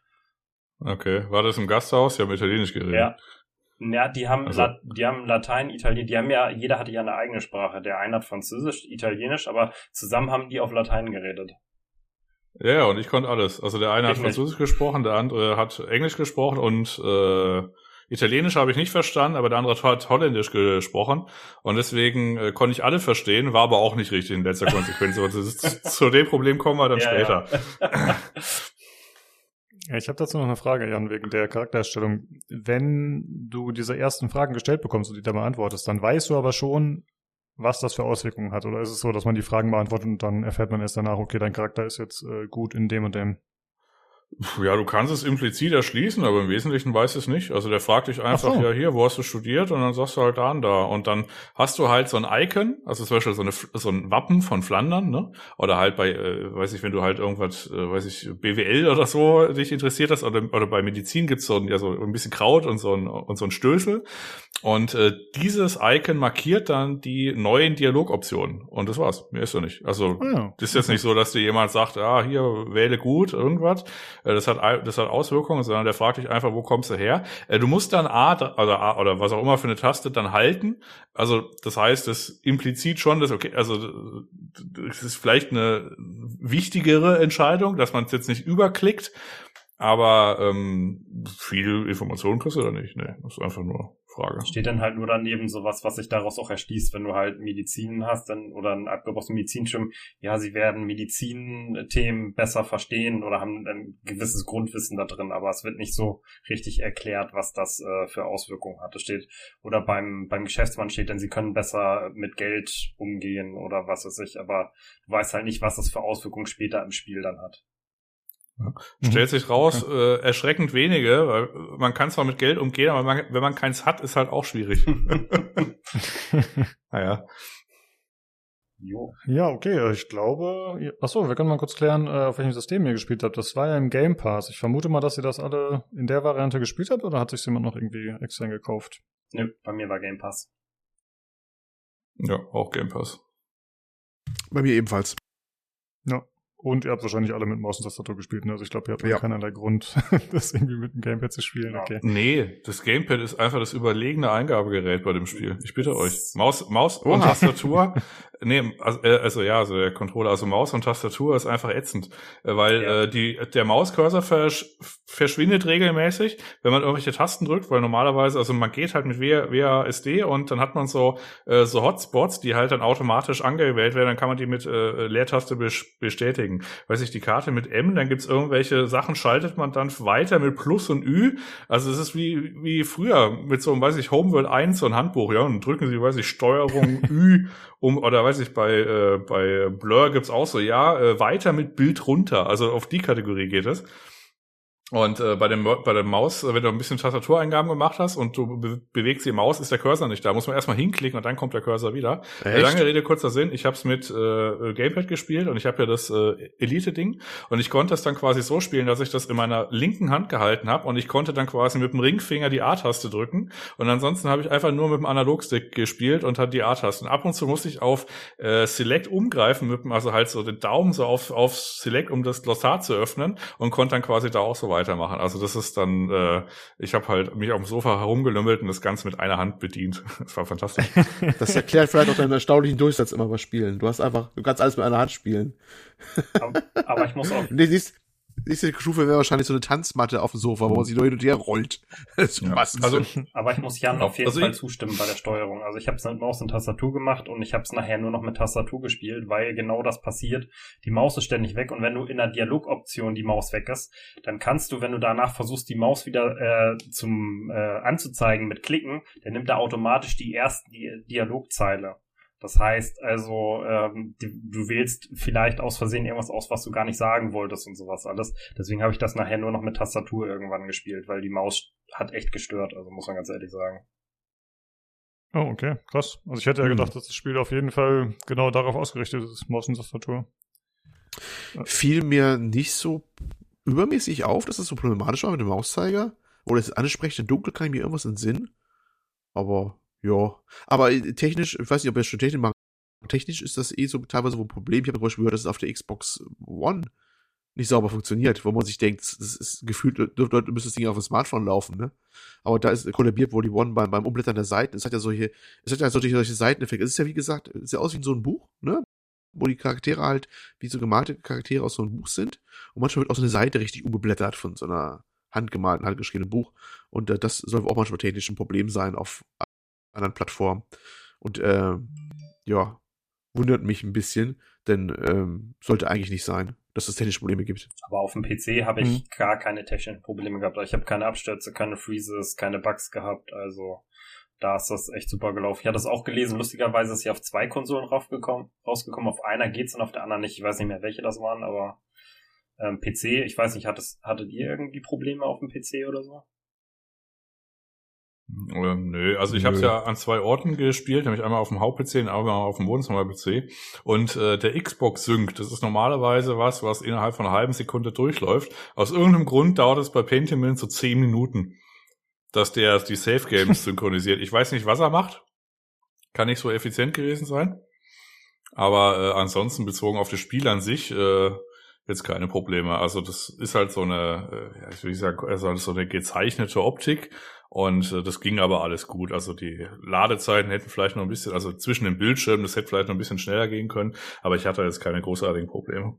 Woran hast du gemerkt, dass das lange dauert mit dem Sync? Ich habe einmal nur gemerkt gehabt, er wollte neu starten. Ich habe neu gestartet.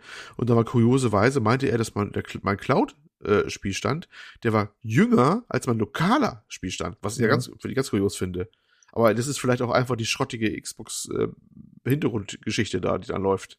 Ja, die irgendwie auch immer so kern, kern kaputt ist. ja, das mag ja sein, aber in der Regel funktioniert sie ja verhältnismäßig, also also f- funktioniert's ja.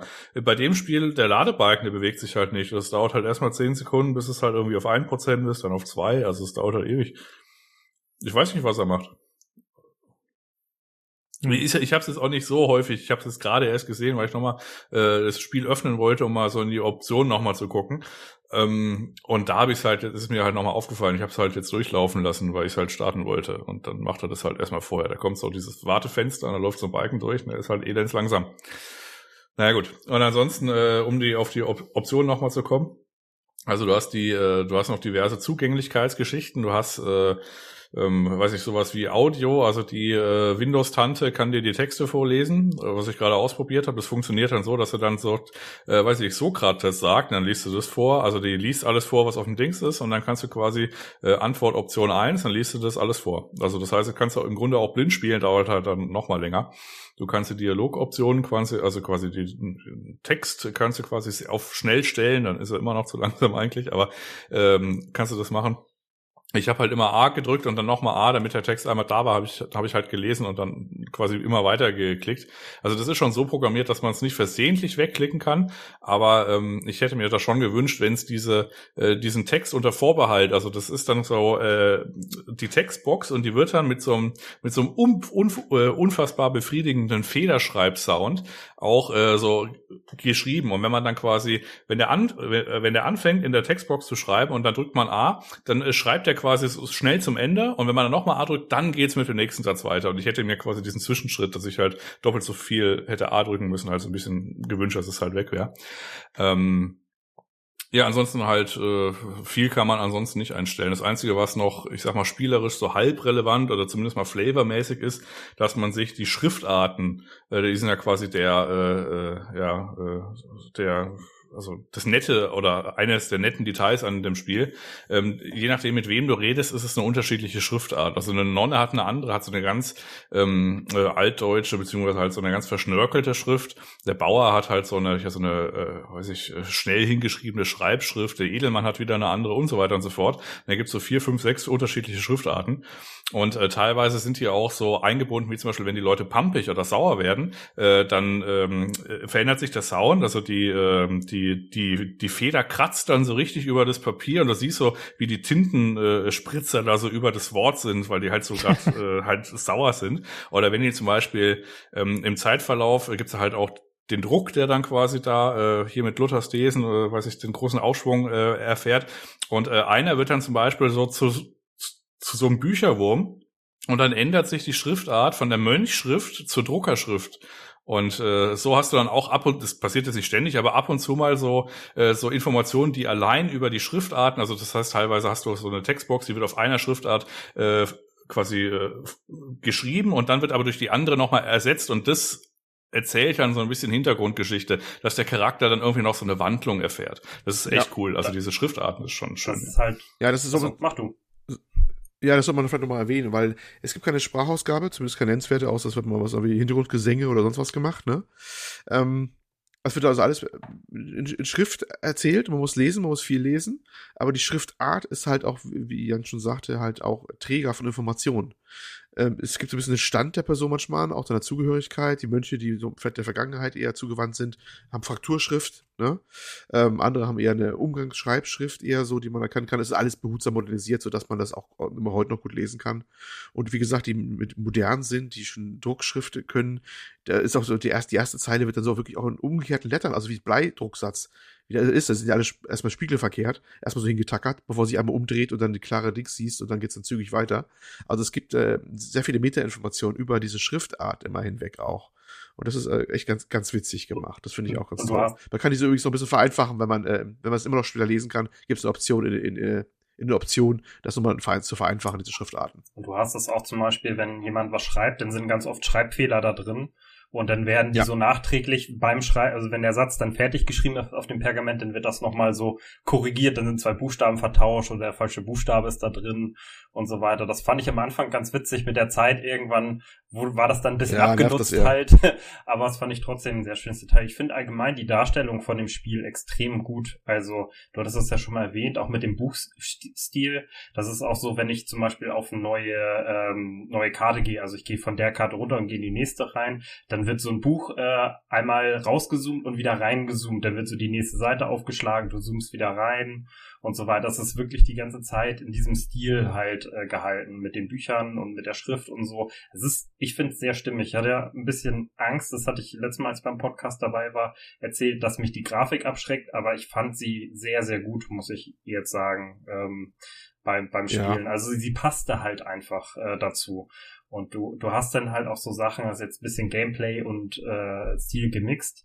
Du hast manchmal auch so nachts Träume, wo der Andreas Mahler dann träumt und sowas alles. Dann bist du halt auf so einer Theaterbühne und redest so mit deinen verschiedenen Einflüssen in dir, sage ich mal. Und das ändert sich auch mit der Zeit, je nachdem, wie du dich entwickelst, ähm, dieses Bühnenbild dann und sowas alles.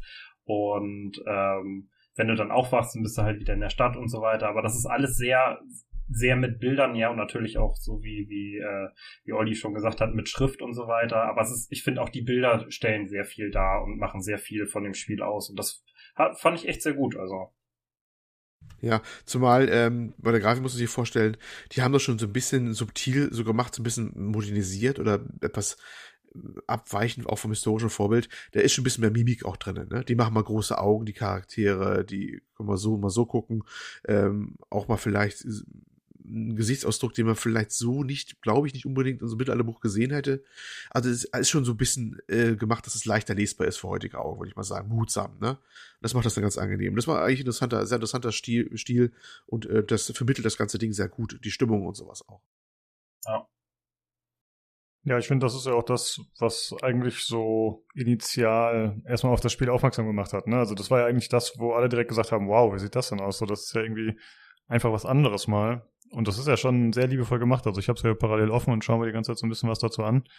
Und wie Marcel schon sagte, wenn dann zum Beispiel die Kamera so rauszoomt, um irgendwie äh, ja in den nächsten Bereich zu gehen oder so, dann sieht man auf einmal auch das Buch dann die komplette Seite und dann sind ja, ist ja nicht nur das Spielbild da, sondern außenrum auch noch irgendwelche Zeichnungen und allgemein ist es schon äh, optisch sehr, sehr nett gemacht auf jeden Fall. Ja, und dieses Wie ist das denn? Und dieses Buch ist auch, ja. äh, vielleicht da nochmal, du hast halt ganz oft äh, in den Dialogen ähm, bestimmte Sachen, die jetzt vielleicht nicht jeder kennt. Also dann sind da irgendwelche Sachen, Orte oder irgendwelche kirchlichen Themen und dann werden diese Worte mal rot unterstrichen und du kannst da draufklicken und dann kommst auch wieder in dieses Buch und dann steht am Rand so eine Notiz, so eine Art Fußnote, was genau das ist. Also das wird dann nochmal erklärt, weil nicht jeder kennt sich äh, mit äh, Bayern im 16. Jahrhundert aus oder äh, mit der Zeit im Allgemeinen mit der Geschichte da. Und das kannst du auch, wenn du es dann nicht liest, sondern wenn du weiterklickst, kannst du es später in so einem äh, Glossar dann auch alles nachlesen und so weiter, was das war. Da werden auch die Figuren drin erklärt, weil ich hatte das ganz häufig so, oder beziehungsweise die Figuren erklärt oder die Figuren gezeigt. Ich hatte das ganz häufig. Da sind ganz viele Leute in diesem Dorf wohnt und dann hieß es, ja, du musst mal zu Hans gehen. Und dann dachte, saß ich da so, wer ist Hans? Und dann guckst du halt in diesem Glossar nach und siehst das halt und dann siehst du sein Gesicht und beim Rumlaufen erkennst du den ja dann hoffentlich irgendwann und so. Ähm, und das fand ich echt gut gemacht, also dass man auch noch wirklich diese ganzen äh, Hintergründe weiß, weil ähm, ich habe mal Geschichte studiert, deswegen hat mich das Spiel unter anderem auch interessiert. Und da waren halt viele Themen bei, die da erklärt wurden nochmal und auch viele regionale Sachen. Also ich kenne mich zum Beispiel mit bayerischer Geschichte nicht so aus, aus Nord, welche aus Norddeutschland kommen, aber das fand ich halt gut. Also das ist auch so ein bisschen, wohin bei, ähm, bei Lernsoftware waren, dass man auch ein bisschen was lernt bei dem Spiel nebenbei. Äh, kann man denn mit jedem Charakter sprechen? Weil du hast es gerade gesagt, zum Beispiel, dann äh, muss man erstmal rausfinden, wer das ist, muss ihn erkennen sozusagen. Kannst du jeden Charakter ansprechen oder sind immer nur die vorgesehen, die auch wirklich mit dir interagieren sollen? Du kannst jeden ansprechen. Bei manchen öffnet sich dann Dialogfeld. Wenn du denn das zweite Mal oder dritte Mal mit denen redest oder die dann keine Aktion haben, dann sagen die nur so einen Standardsatz, so Hallo Andreas, wie geht es dir oder sowas. Aber gerade am Anfang ähm, läuft man erstmal rum viel oder also wie Jan ein bisschen später und äh, redet mit mit allen Personen einfach, ähm, weil die erzählen dir dann noch eine Geschichte, die reagieren auf dich und äh, sowas halt alles. Also du kannst wirklich mit jedem Charakter da sprechen. Und ich habe das auch gemacht, mein mhm. Fear of Missing Out, dass ich, äh, dass ich irgendwas Wichtiges verpasse. und äh, ja, das äh, hat ziemlich viel Zeit in Anspruch genommen, aber ich habe es gemacht. Äh, wie ist das denn, Olli? Kann man mit jedem, ähm, nee, genau, ich wollte fragen, wie kann man sich durch die Welt bewegen? Also, weil man sieht ja in, jetzt in den Videos, die ich geschaut habe, dass das immer so abgeschlossene Bereiche sind und durch das Buch kommt man dann in einen anderen Bereich. Aber kann man jetzt auch jederzeit überall hin zurückgehen? Ist die Welt quasi jederzeit begehbar frei oder ist man da so in Kapitel gebunden? Die überschaubare Welt ist eigentlich frei begehbar. Es gibt mal Schlosssymbole vor, was nicht begehbar ist, wie zum Beispiel Räume oder sowas, die gerade gesperrt sind oder ne, wo man nicht rein darf oder was auch immer ist. Aber eigentlich kann man da überall hin in der zur Verfügung stehenden Zeit. Das ist auch noch ein großes Thema.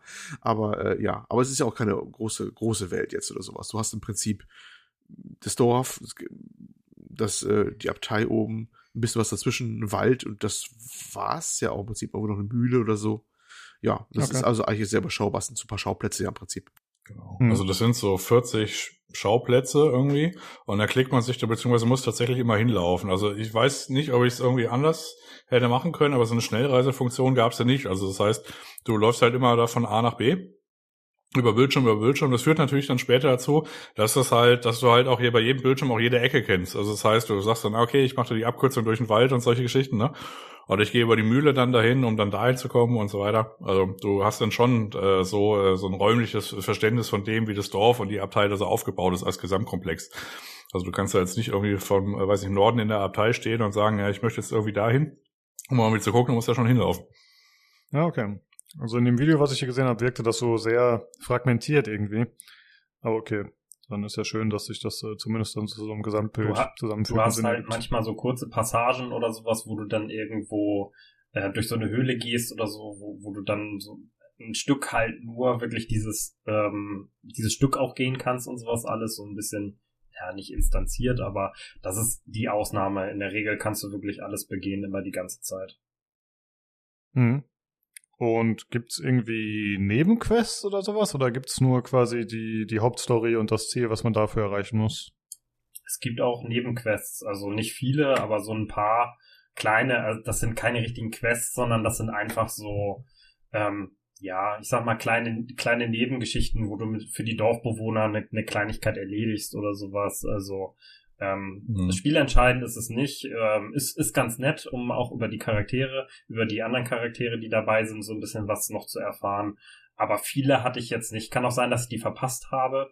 Ähm, manche davon, aber ähm, meiner Meinung nach waren es nicht viele.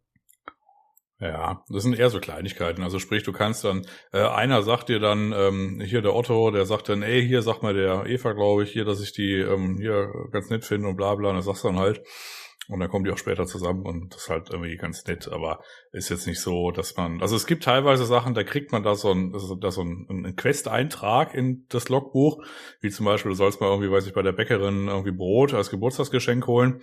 Und dann kannst du es machen oder auch nicht. Ähm, in dem, in meinem Fall, das wusste ich jetzt nicht, aber zum Beispiel das erste oder eines der ersten Nebenaufgaben ist, dass dir die Bauersfamilie, wo du halt untergebracht äh, bekommst, äh, also halt wirst oder, oder bist, äh, die sagt, ja, hier ist halt schwierig gerade, wir müssen irgendwie Steuern zahlen, haben gerade kein Geld. Und dann kannst du zum Beispiel da äh, hier zu dem äh, äh, Klostertut gehen und sagen, ja, hier, gib mal irgendwie einen Vorschuss von dem. Ich, ich mache ja weiter hier mit, aber dann habe ich ja schon mal Geld, dann kannst du es äh, geben und dann ist es quasi gelöst. Und dann hast du quasi da, da deinen Vermietern da irgendwie ein bisschen Geld äh, rüberwachsen lassen und äh, dann geht's halt weiter. Aber ich habe da jetzt nicht so direkt eine Auswirkung gesehen. Vielleicht war es auch also gut, vielleicht wären sie auch abgeschlachtet worden, wenn ich es nicht gemacht hätte, ich weiß nicht, aber. ja. Also für mich klingt es auch so ein bisschen so, es, es gibt ja eigentlich, äh, es gibt ja keine Erfahrung, XP oder, oder Inventar oder so hat man vielleicht, aber man hat ja jetzt nicht wirklich was, äh, wo, man sich dann einen Vorteil erspielen kann, oder Jan? Gibt es da irgendwas, was man sich erarbeiten kann? Ja, das ist die pure Nettigkeit. Also das ist ja, das, das, das passiert ja auch mal zuweilen, dass man da irgendwie so als Mensch denkt, ich möchte vielleicht jetzt nicht meinem Mitmenschen das Schlechteste wünschen. Das äh, kann ja mal vorkommen, dass man den Gedanken hat. Und ähm, da ist es so, wenn zum Beispiel, weiß nicht, ein alter, äh, ein, weiß nicht, ein älterer Mönch dann irgendwie Schmerzen hat, dann kannst du hier mal äh, eine Pflanze pflücken, dann gehst du hier noch zur Kräuterfrau, dann wartest du irgendwie noch so eine Zeitepisode, holst das, äh, das äh, Mittel wieder ab und gibst es ihm. Und schläft halt friedlich ein und dann ist das erledigt. Aber es ist nicht, dass man da, dass er dir doch irgendwie einen Huni zusteckt oder sowas. Ja, ja, sowas äh, würde ich bei Ultimate spielen. Ich muss schon irgendwie belohnt werden, tatsächlich. Ja, okay. ja, Daumen. Du wirst durch die gute Tat, durch die gute Tat an sich belohnt, Lukas. ja. Also ich sehe das auch nicht als Rollenspiel. Olli hat das ja am Anfang schon gesagt. Für mich ist es eher so eine Art Adventure Visual Novel. Also das ist eher so ein bisschen, also weil ja es ist jetzt nicht, dass du, dass du dich da groß entwickelst. Der Charakter entwickelt sich an sich schon, aber halt nicht irgendwie äh, punktemäßig oder oder von irgendwelchen Peaks oder so, dass du ihm geben kannst. Also deswegen, ich finde Rollenspiel auch in dem Bereich falsch. Ja. Ja, Visual Novel, das äh, hilft mir ein bisschen tatsächlich, das dann eher so einzuordnen, das stimmt. Äh, hat man denn Inventar, Marcel, oder ist man, also weil Jan hat zum Beispiel gerade das Gold erwähnt, hat man das dann irgendwie zur Auswahl oder ist das einfach irgendwo nee. Hinterlegt? Ja, du hast kein Inventar. Ja. Das ist einfach nur, das ist dann einfach nur hinterlegt. Also du ah, okay. nimmst halt irgendwas auf und dann hast du es halt. Okay, und äh, was bietet das Spiel außerhalb von Dialogen, äh, Gameplay-technisch, also ein bisschen rumlaufen, ein bisschen quatschen und gibt's noch irgendwelche Rätsel oder irgendwelche Schreibaufgaben wie in Kingdom Come oder irgendwas, das ein bisschen äh, anders noch ist? Naja, du hast halt, ähm, Olli hatte das ja schon mal angewähnt, äh, erwähnt, ein bisschen mit den Zeiten. Also ein grundlegendes Element, vor allen Dingen im ersten und zweiten Akt, ist, dass du nur eine bestimmte Zeit zur Verfügung hast. Das heißt, das Spiel teilt sich ein in morgens, den man, glaube ich, immer verschläft irgendwie als Maler anscheinend. Äh, dann hast du äh, den, den, oder beziehungsweise die, die frühe Nacht, dann hast du morgens äh, bis mittags ähm, arbeitest du halt, dann hast du einmal Essen, dann hast du nachmittags, äh, dann hast du nochmal Essen und dann hast du eigentlich Schlafen. Das ist so, wie der Tag eingeteilt ist. Und du kannst in dieser Zeit immer nur bestimmte große Dinge machen halt. Also das heißt, ähm, du kannst mit allen möglichen Leuten reden, aber wenn das geschichtsrelevant ist, dann äh, läuft die Zeit halt dementsprechend weiter. Und dann kannst du immer nur während dieser, ähm, während der Vormittagssache und der Nachmittagssache halt eine Sache machen, was dich halt auch beschränkt in deine Entscheidungen am Ende. Und ähm, wenn du das sehen willst, ist das so ein bisschen in, in die Richtung, äh, wo du naja, ich will es nicht Rätsel nennen, aber wo du halt so ein bisschen Entscheidungen treffen musst, was du machst, wo du jetzt hingehst, was du genau untersuchst und sowas alles. Weil äh, da machst du eine ja. Sache und dann wird vorher gesagt, so ja, das kostet aber Zeit. Und dann weißt du, okay, ah, okay. Ähm, jetzt kommt irgendwas, was die, was die Uhr halt weiter dreht. Das weißt du nicht immer, lustigerweise. Manchmal machst du es auch einfach und dann dreht sich die Uhr weiter. Das hatte ich auch ein paar Mal. Aber ähm, ja, genau, da, das ist so ein bisschen in die Richtung, wo man überlegen muss. Aber viel darüber hinaus ja. mit Rätseln und so war nicht, dass ich mich erinnern könnte. Oder? Also um direkt auf die Frage zu antworten, ja, es gibt ab und zu sowas wie eine Puzzle. Also das heißt, du hast dann, äh, weiß ich, du musst Plätzchen ausstechen zum Beispiel. Oder du hast, äh, ähm, dann kriegst du ein Achievement, wenn du genug Plätzchen ausgestochen hast. Oder du musst eine Vase zusammensetzen aus Scherben. Also solche Art von Puzzeln. Oder es gibt so Minigames, irgendwie, dass man halt spinnen muss oder sowas. Ähm, und darauf reduziert sich das. Das passiert irgendwie fünf, sechs Mal in dem Spiel das war's. Ähm, bezogen auf diesen Zeitaspekt ist es so, äh, im dritten Akt ist es dann oft äh, öfter so, dass du überrascht wirst vom Fortschritt der Zeit. Das ist bei den ersten zwei Akten noch nicht so der Fall. Da wird es dir in der Regel angekündigt, wenn irgendeine Aktion Zeit braucht. Also das heißt, du bleibst jetzt irgendwie nachts länger wach und verschläfst dann halt den Vormittag zum Beispiel, weil du halt länger wach geblieben bist. Oder äh, der, du sagst dann, oh, den könnte ich beobachten, das wird aber eine Weile dauern. Und dann hast du quasi ein so ein Zeitsegment, also sei es jetzt der Vormittag oder der Nachmittag, ist dann quasi vorbei und das nächste ist dann quasi wieder Essen. Und ähm, Ansonsten dazwischen ist die Zeit quasi eingefroren, das wusste ich aber nicht und deswegen äh, kann ich quasi jedem sagen, der das Spiel spielt, ähm, erstmal wenn man sich einfach nur unterhält und es wird einem nicht extra angekündigt, ist die Zeit eingefroren, kein Stress. Ich bin nämlich in meinem ersten Tag verhältnismäßig früh äh, zur Abtei gelaufen, um da halt zu arbeiten und habe mich halt jetzt erstmal noch nicht mit jedem und Karl-Heinz unterhalten. Und das hätte ich halt machen sollen, weil das war genau der Tag, der mir später dann gefehlt hat, weil ich hatte noch quasi was auf der Agenda, aber dann war der erste Akt zu Ende. Und äh, ich habe dann irgendwas gesagt äh, und ich wollte aber quasi noch weitermachen und ähm, ja halt äh, Dinge tun des Nachtens. Und das wurde mir aber dann äh, nicht mehr gestattet. Und dann war halt der Akt zu Ende und dann war auf einmal ein paar Jahre weiter, dann ging es weiter. Dann dachte ich mir, hm, jetzt mal am ersten Tag jetzt nicht so äh, rumgeaßt mit der Zeit. Also sprich, da muss man schon ein bisschen aufpassen. Äh, ansonsten ist es, wenn man das einmal verstanden hat, dass quasi die Zeit eingefroren ist, ist da also auch kein wirklicher Zeitdruck dahinter. Da muss sich halt ein bisschen entscheiden. Aber wenn man da den ersten Takt nicht, nicht wegwirft, wie ich, dann geht es.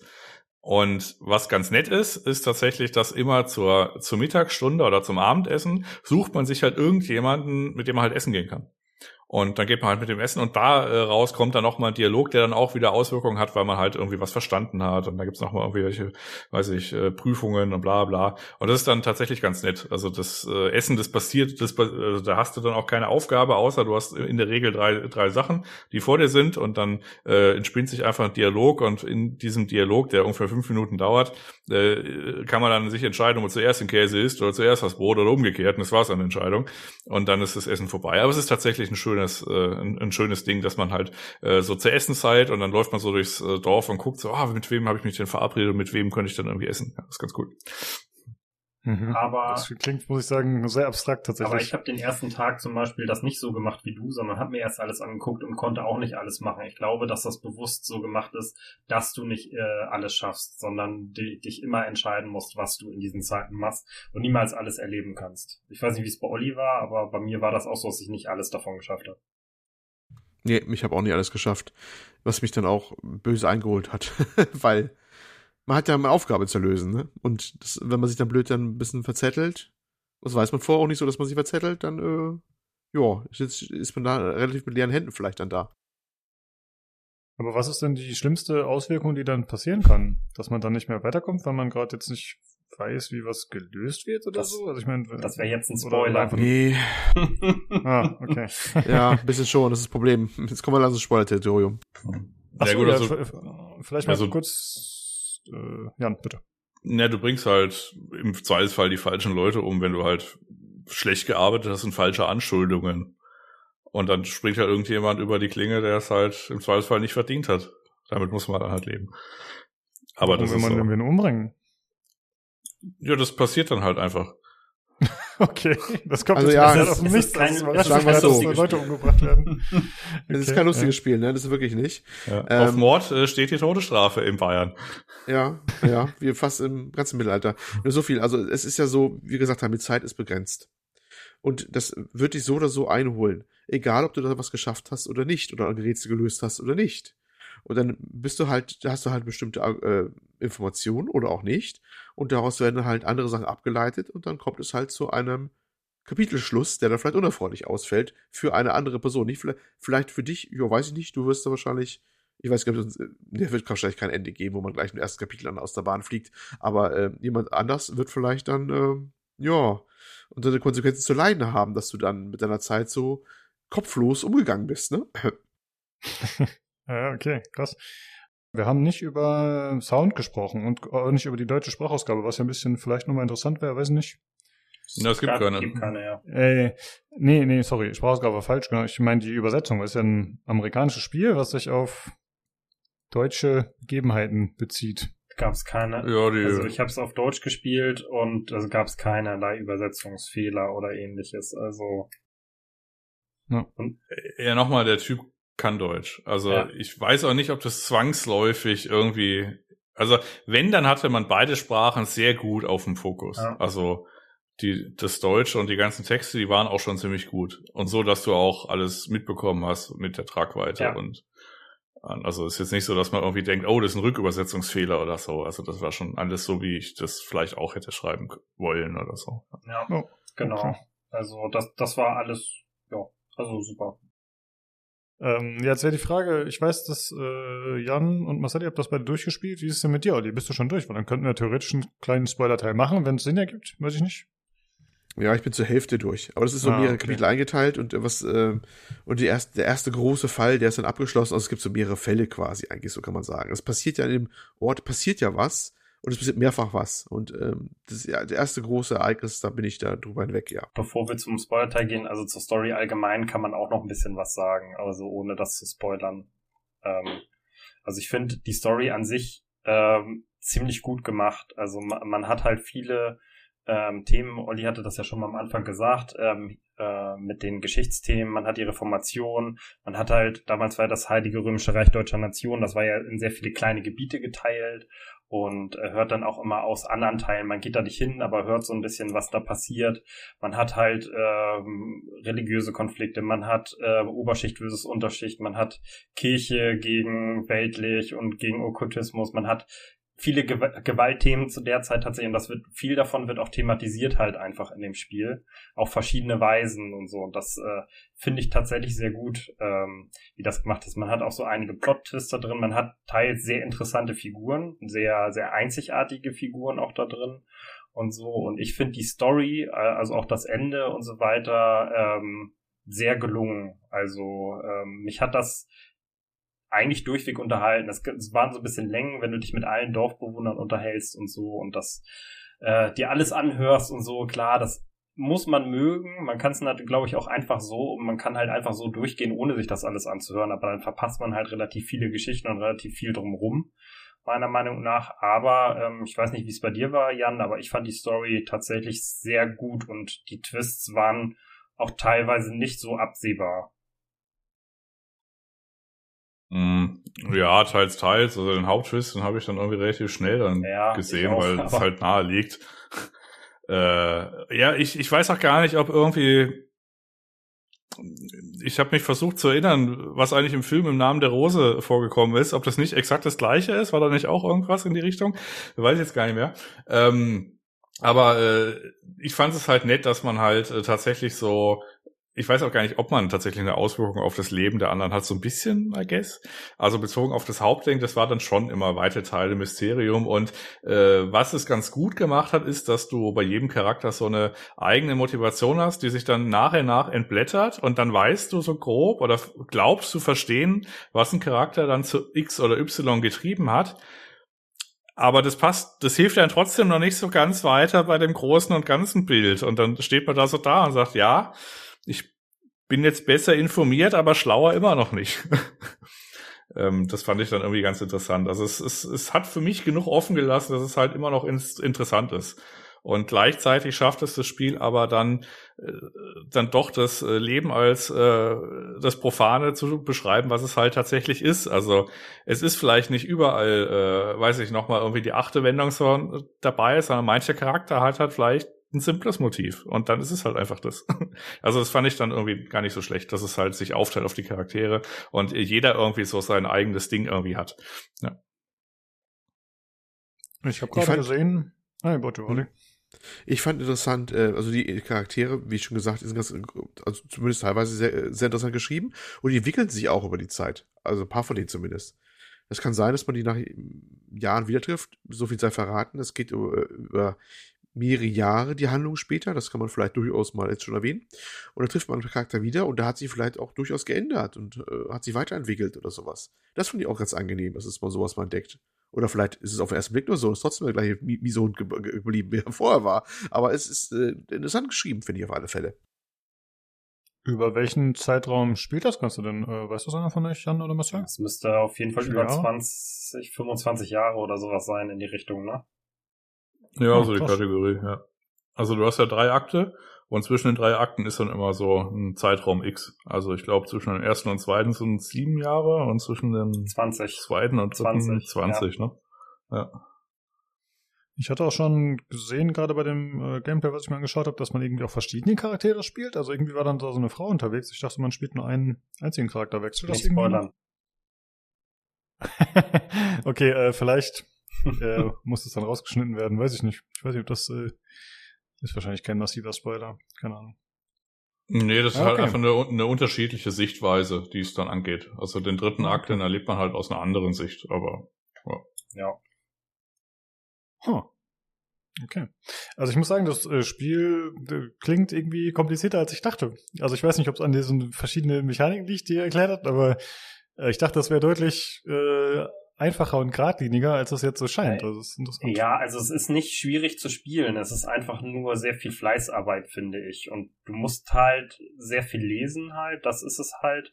Und ähm, du musst halt viele Entscheidungen treffen. Wir hatten das vorhin gerade besprochen. Ähm, von denen du nicht weißt, was es für Auswirkungen hat. Das kann irgendwie sein, du sagst in einem Nebensatz irgendwie äh, irgendwas und auf einmal hat das eine ganz große Auswirkung. Dann hast du aber Sachen, wo du denkst, boah, okay, wenn ich jetzt hier falsch entscheide und dann kommt es vielleicht gar nicht mehr vor und so. Und das finde ich eigentlich auch sehr interessant, weil ähm, so ist ja auch das wahre Leben. Also wenn du irgendwas machst und so weiter, du weißt ja auch nicht, was daraus passiert. Du hoffst, dass das und das passiert Aber es kann halt ganz anders. Es kann auch voll in die Hose gehen, kann auch gut werden und sowas alles. Und das mochte ich an dem Spiel tatsächlich auch sehr gerne. Aber, aber so sonst da, von dem Spielen her mit den Mechaniken und so, fand ich das jetzt nicht kompliziert. Also da habe ich schon, schon Schlimmeres erlebt oder, oder wesentlich komplizierte Adventures gehabt. Ja, also die Gameplay-Hauptmechanik ist das Weiterklicken der Textboxen, der Dialoge. Das war's. Mehr ist da nicht. ähm, das, was es komplex macht, ist tatsächlich das Beziehungsgeflecht und die Beziehung der Leute im Dorf untereinander und vor allem die Tatsache, dass du ungefähr, weiß ich, 50 bis 70 aktive Leute hast die natürlich dann auch älter werden und heiraten und gegenseitig und sterben und bla bla, ne? Aber also du hast, du hast so einen riesigen Cast quasi, wo du erstmal die Leute irgendwie auseinanderhalten musst und wer, wer überhaupt wer ist und dann heiraten die auch noch untereinander, weil kommt ja auch nicht weg, ne? Dafür gab es ja früher Schützenfeste um die Genpool, ne, ist auch geil. Ähm, auf jeden Fall, ähm, und das macht's halt äh, tatsächlich komplex. Äh, von der Spielmechanik an sich ist es halt tatsächlich nur ein Weiterklicken an Dialogen. Was ich als größten Kritikpunkt für mich identifizieren wollen würde, ist die Tatsache, dass man bei Dialogen, ich sag mal zu 99 Prozent sind die irrelevant und flavor. Das heißt, du kannst einfach blind A drücken, passiert nichts. Ob du die Leute jetzt beleidigst, pumpig bist, irgendwas sagst, ist vollkommen egal. Aber es gibt so einen Prozentpunkt, der aber nicht großartig angekündigt wird, wo da auf einmal so eine Meldung kommt, ja, das wird er sich jetzt aber merken. Und das ist ein bisschen ein Missverhältnis, weil äh, am Anfang kriegt man das noch hin, gerade im ersten und zweiten, oder ja, ich sage zur Mitte des zweiten Aktes, aber irgendwann wurde ich dann so pumpig auf dieses Dialogsystem, weil das ist dann später noch, je nachdem, wie man mit Leuten gesprochen hat, gibt's dann so, ich sag mal so Prüfungen. Und da gibt's dann irgendwie ja so, äh, weiß ich, so äh, Überzeugungsarbeit, die man leisten kann. Aber es war mir halt einfach egal. Das war jetzt nicht richtig was, wo es einen Erfolg und einen Misserfolg gab, aber das Spiel hat dann immer so getan, als ob ich den quasi überzeugen wollen würde zu irgendwas was. Und dann macht es mir so ein Dödö und Niederlage. Und ich so, fick dich Spiel. Ich habe auch nicht, ich hab ganz, ganz normal mit ihm gesprochen. Wieso kriege ich jetzt Niederlage? Ne? Und teilweise auch Sieg, warum auch immer. Und das ist tatsächlich ein großer, äh, größerer Kritik, Kritikpunkt, weil das mich halt einfach tierisch aufgeregt hat, dass es halt ab und zu so außen nichts so von hinten links kommt. Weil, nochmal, 99 Prozent dieser Dialogantworten vollkommen irrelevant und ab und zu kommt aber eine. Und dann kommt das also dann. Und dann weiß man, oh, ich bin jetzt gerade in so einem Dialog, wo am Ende so ein Ding kommt, ob ich jetzt was herausfinde oder nicht. Also zum Beispiel, wenn ich, wenn ich mit einer Frau äh, äh, spreche und ich lasse kein gutes Haar an ihrem Mann und die erzählt mir dann halt vielleicht, die ist halt dann weniger kooperativ, wenn es um eine Mordermittlung geht, ob ihres Mannes oder halt nicht. Und äh, das weiß man dann aber nicht, weil du klickst halt die ersten Sachen weg, weil du hast dich ja vorhin auch mit irgendwie 20 Leuten unterhalten ohne großartige Konsequenzen und auf einmal verklickst du dich vielleicht äh, und dann bist du schon wieder reingefallen. Und das fand ich ja nicht so geil. Also da hätte ich es lieber gehabt, wenn es einfach nicht so eine, also einfach diese Einblendung, Niederlage und so weg. Wenn man irgendwie blöde Sachen gesagt hätte, ist okay, aber dann auch in einem anderen Verhältnis. Also dann ein bisschen den Dialog einsch, einsch, einschlacken oder, wenn es tatsächlich wichtig ist, wenn es nur so ein Prozentpunkt an wichtigen Dialogen ist, mir den halt markieren, bitte. Weil dann hm. kann ich da vielleicht nochmal drüber nachdenken, ob das jetzt wichtig ist. Teilweise gibt's davor so eine Art Gedankenblase, die das einen so ein bisschen hinweist, teilweise auch, auch nicht. Also dann hast du so eine, so eine Subebene, dann denkt der Andreas Mahler erstmal drüber nach und wie das dann so ausgeht. Aber teilweise hast du es einfach nicht, dann überrascht es dich. Und ich hätte gern eine Markierung für diese relevanten Sachen, weil 99 Prozent ist halt nicht relevant. Das ist halt nur Flavor. Und das fand ich so ein bisschen blöd als Gameplay-Mechanik. Ja, vor allem, wenn man bedenkt, dass das ja eigentlich das einzige Gameplay ist, das existiert, ne? Dieses Dialogsystem mehr oder weniger. Ist natürlich schade, wenn das noch so Probleme hat teilweise. Ja, ich kann, also ich kann das 100% unterschreiben. Also du musst halt die Leute manchmal überzeugen, dass das, was Jan sagt, von irgendwas, dass sie dir was sagen. Und äh, dann musst du vorher zehn, na zehn nicht, aber fünf Antworten geben und so weiter. Und wenn eine davon falsch ist, dann kannst du den nie nicht mehr überzeugen. Und du weißt aber nicht, welche Antworten das waren. Und das ist echt, also das Überzeugen hat bei mir vielleicht zweimal im ganzen Spiel, vielleicht dreimal geklappt. Aber äh, ja, das war, das ist so eine Mechanik. Also das war auch mein größter negativer Punkt, muss ich sagen. Hm. Äh, also nochmal. War das bei, ja, also vielleicht ist noch, bevor Olli sagt, also nochmal, das, mein Kritikpunkt ist jetzt nicht, dass man Konsequenzen hat für seine, äh, für seine Handlung. Mein Kritikpunkt ist, dass diese Konse die Sachen, die Konsequenzen haben, äh, ein, ein, ein Mühe des Spielinhaltes beeinflussen. Also zum Beispiel bei Alpha-Protokoll gibt's ja auch Dialoge, aber die sind nicht so zahlreich. Und äh, dann gibt's auch nicht so ein Ding, wo irgendwie steht Sieg oder Niederlage, du hast was geschafft oder nicht, also halt wie so eine Prüfung, sondern äh, die haut halt einfach nach 15 Stunden irgendjemand was um die Ohren und sagt, du warst im, im, im Flugzeug pampig, wieso soll ich dir jetzt helfen? Und dann denke ich, ja, ich war im Flugzeug pampig, dann hast du recht. Ne? Aber dafür ist das Spiel zu schwarzhaft. Und äh, dann würde ich es halt lieber markieren, wenn es halt wichtig ist. Oder es weniger schwarzhaft machen. ja. ja. Äh, ja, oder vielleicht allgemein an euch alle gefragt, habt ihr denn dann immer mit euren Konsequenzen gelebt oder habt ihr vielleicht mal neu geladen oder gibt es da irgendein Speichersystem, was einem erlaubt, Sachen nochmal zu probieren oder wie ist das gemacht? Nee, nicht wirklich. Also das speichere ich automatisch immer so ein Bildwechsel, so mehr oder minder, ne, und eine Keypoints. Und ähm, dass du so irgendwie was sagen kannst, ach, jetzt gehe ich mal drei Safe Games zurück oder so, gibt's nicht, ne. Ich wüsste, also ich wüsste hm. zumindest nicht. Was ich aber auch gut finde, okay. weil wenn du sch schlechte Entscheidungen triffst, dann triffst du die halt, ne? also, ich finde das eher gut, wenn ich habe nämlich die Angewohnheit, wenn mir ein Spiel die Wahl gibt, dass ich nochmal laden kann oder was ändern kann, dann komme ich auch in die Versuchung, das zu machen. Und wenn mir das Spiel das nicht macht, dann finde ich das eigentlich gut, weil dann habe ich halt keine Wahl. Und dann muss ich damit leben. Ja, finde ich an sich auch okay. Ist dann halt so ein erzwungener Ironman-Modus, aber finde ich auch in Ordnung, ja. Äh, jetzt mal vielleicht an euch die Frage, äh, Jan, wie lange hast du gebraucht, um das Ganze durchzuspielen? Äh, 18 Stunden. Und du warst auch in dem Bereich, oder? Ja, ich hatte auch so 17, 18 Stunden irgendwie in die Richtung. Ich weiß nicht, nicht hundertprozentig, aber deswegen, ich musste letzte Woche beim Podcast, als Olli gesagt hatte, ja, ich bin ja schon fast am Ende, da musste ich lachen, weil das habe ich in dem Spiel öfters gedacht, dass jetzt eigentlich gleich das Ende kommen müsste. Und dann kam aber doch noch wieder ein neuer, äh, neuer Plot dazu, kam noch mal wieder was Neues. Weil ich hatte genau das gleiche auch mehrmals. ja, ich finde, das äh, klingt ja so, als würden alle ungefähr gleich lang brauchen, ne? weil man hat ja nicht so viele Freiheiten dem Spiel, dass man irgendwie noch super viele andere Dinge erkunden oder machen kann oder so. Aber 18 Stunden ist schon, finde ich, eine ja, überraschend hohe Zahl auf jeden Fall. Hätte ich auch nicht mit gerechnet. Also ich hätte gedacht, nach 8 bis 10 Stunden hat man das Ding durch. Ist ja, ja so ein kleines Spiel. Ja, das kommt halt auch drauf an. Das ist das, was ich meinte. Ne? Wenn du überall einfach nur durchgehst und mit den Leuten irgendwie äh, nur so, äh, oder nicht redest, sondern nur deine Aufgaben machst, dann bist du auch schneller durch. Also ich hatte jetzt mal bei How, äh, How Long to Beat ist es 13 Stunden Hauptgeschichte und 17 Stunden Haupt- und Nebenquests. Also ähm, sind wir da, glaube ich, ganz gut drin, weil wir ja alles Mögliche gemacht haben.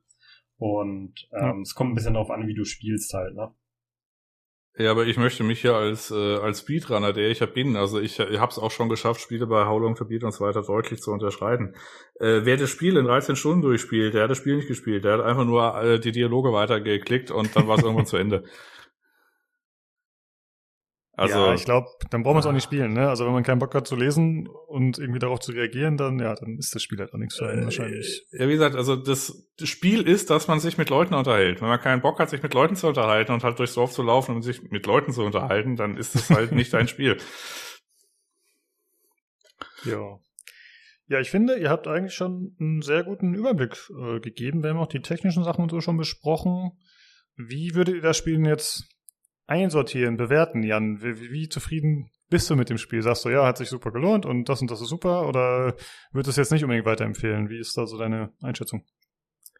Also wenn man damit klarkommt, dass das Spiel halt einfach nur ein Unterhalten ist, dann ist es halt ein gutes Spiel. Also ich fand, also in meinem, in meinen drei Kategorien äh, ist es tatsächlich äh, ein 120% Spiel.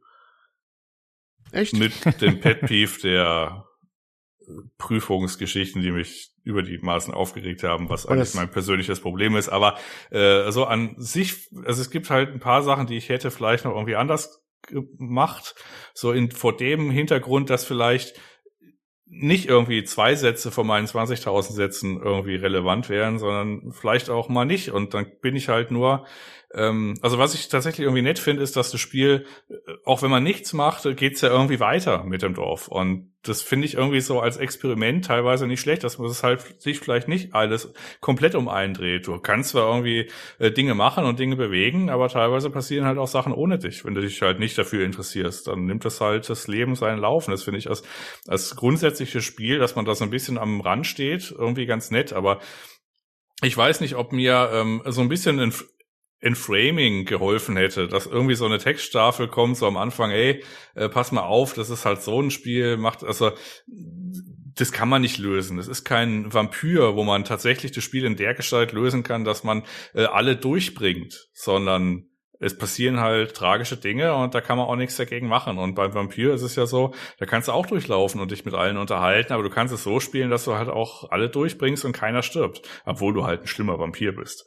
Und das ist auch nicht die beste Spielerfahrung. Also es gibt auch Videos und Essays, die dann sagen, also die beste Spielerfahrung ist eigentlich, wenn man äh, tatsächlich, also weil das Spiel halt zu leicht ist, dass es halt das erlaubt, wäre halt eigentlich besser, dass du halt eine Auswahl triffst, okay, wen du halt um die Ecke bringst. Und ähm, du bist jetzt quasi bei im, im Falle von Pentiment jetzt nicht der, äh, weiß ich, der Dreh- und Angelpunkt der Welt, was ich grundsätzlich irgendwie ganz nett finde. Aber ich hätte mir tatsächlich, wenn ich das Spiel jetzt nochmal neu spielen würde, also ich, der Spiel hat exakt keinen Wiederspielwert. Du musst 98 der Dialoge nochmal neu klicken, das macht kein Mensch, ne? Aber wenn ich das jetzt neu, also mein Gehirn löschen könnte, dann würde ich sagen, ey, spiel das so, ähm, gerade am ersten Tag, wie du halt immer so gemacht hast. Also das heißt, du unterhältst dich mit allen Leuten, du kostest dein Zeitfenster aus, du machst mal hier was und du findest dich aber auch damit ab, dass du äh, vielleicht nicht irgendwie alle irgendwie, weiß ich, retten kannst und die Welt zu einem besseren Ort wird, sondern du bist halt einfach äh, mit der Welt und du machst halt das, was äh, in deinem, in deinen Möglichkeiten liegt. Und wenn es halt nicht in deinen Möglichkeiten liegt, dann ist es halt so. Aber ich fand jetzt das Spiel tatsächlich gut. Also sehr gut. Mhm. Olli, du klangst so ein bisschen äh, nicht einverstanden mit den 120 Prozent, beziehungsweise als ob du es ein bisschen anders sehen würdest. Wie geht's dir damit? Nein, ich war eher überrascht von, von äh, dass er doch so, so hoch bewertet, weil er klang auf dem Discord deutlich negativer, der gute Jan. Zumindest so zwischendurch. Fand ich, aber sei gegönnt. Also 120 weiß ich nicht, aber das ist halt äh, auch sein, sein Ausdruck für äh, einfach gut, ne? glaube ich immer. Und das würde ich auch sehen. Ich finde es erstmal ein mutiges Werk, ne?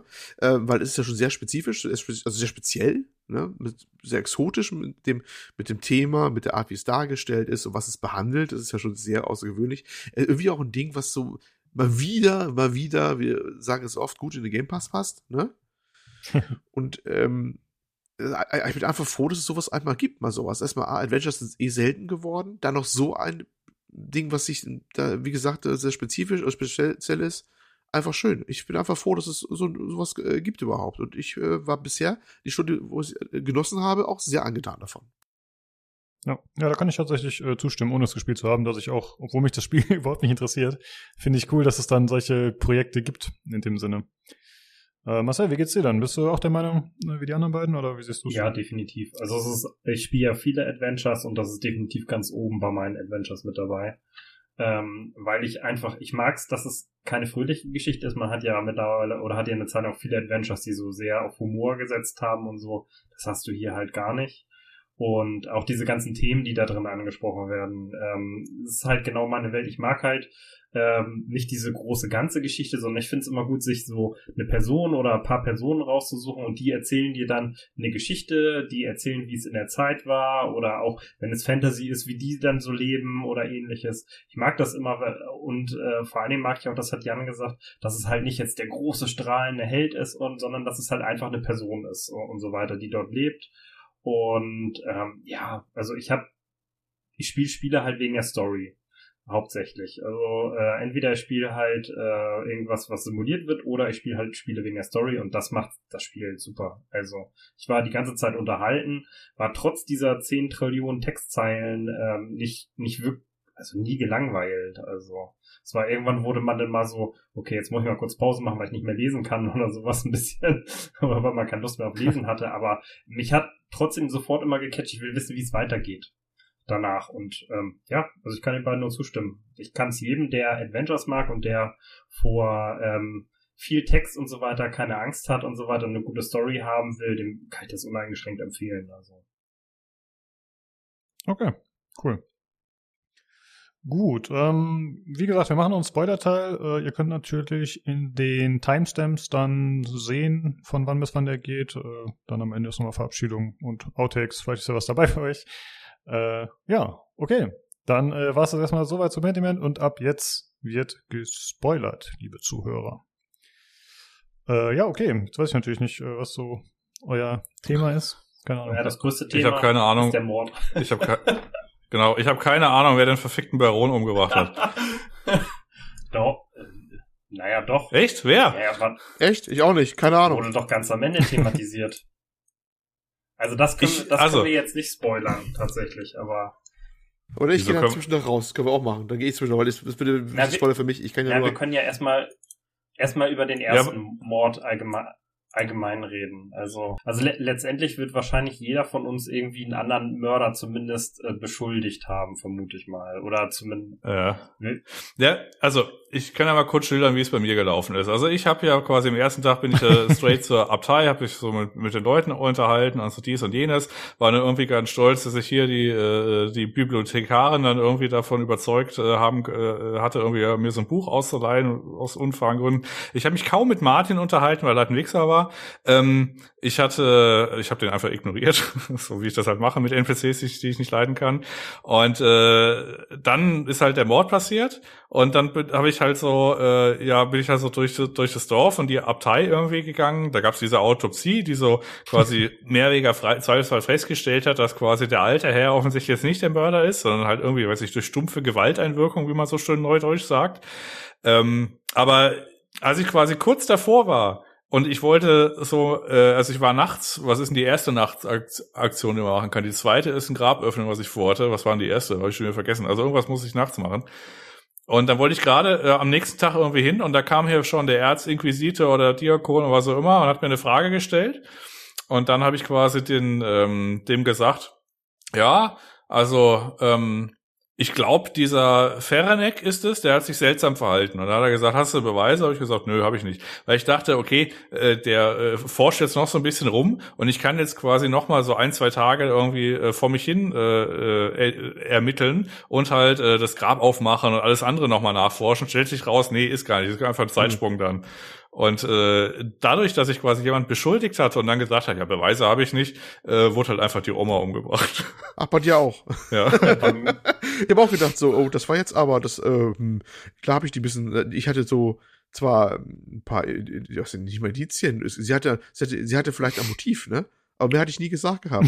Und da habe ich, hab ich jedem gesagt, ach, der hat vielleicht auch ein Motiv, der auch und der und der auch. Und mhm. haben die irgendwie gesagt, ja, wir halt die Oma. Ne? Und ich so, what? das war aber wie nicht beabsichtigt. Also ich habe das schlechte Gewissen von Martin durchaus, äh, nicht von Martin, von Andreas durchaus nachgefühlt, irgendwie später, so 20 Jahre später. Nur äh, was mir so unmittelbar das schlechte Gewissen. Noch an dem Augenblick, wo sie ihr, ähm, ja, die Luft abgedreht haben. Also bei mir war es der Ferenc, der nachher Ferenc, der getötet wurde, weil ich genug Beweise gegen ihn gesammelt hatte. Und ich konnte halt, als der Diakon dann gefragt hat, konnte ich sagen, ja, das hat er gemacht, das hat er gemacht, das hat er gemacht. Und dann hat er gesagt, hm, das äh, nehme ich mit in meine Überlegung ein und dann wurde er äh, zum Dorfplatz geführt und umgebracht.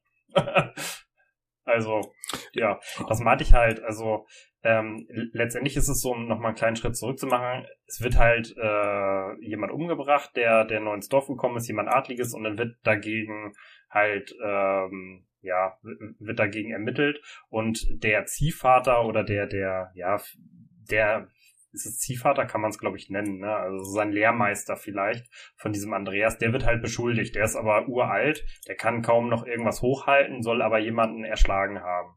So, und um sich das einfach zu machen, ähm, sagen die halt, der war's. Und du versuchst halt, dadurch, dass es dein, dein Lehrmeister ist, versuchst du den halt reinzuwaschen dann.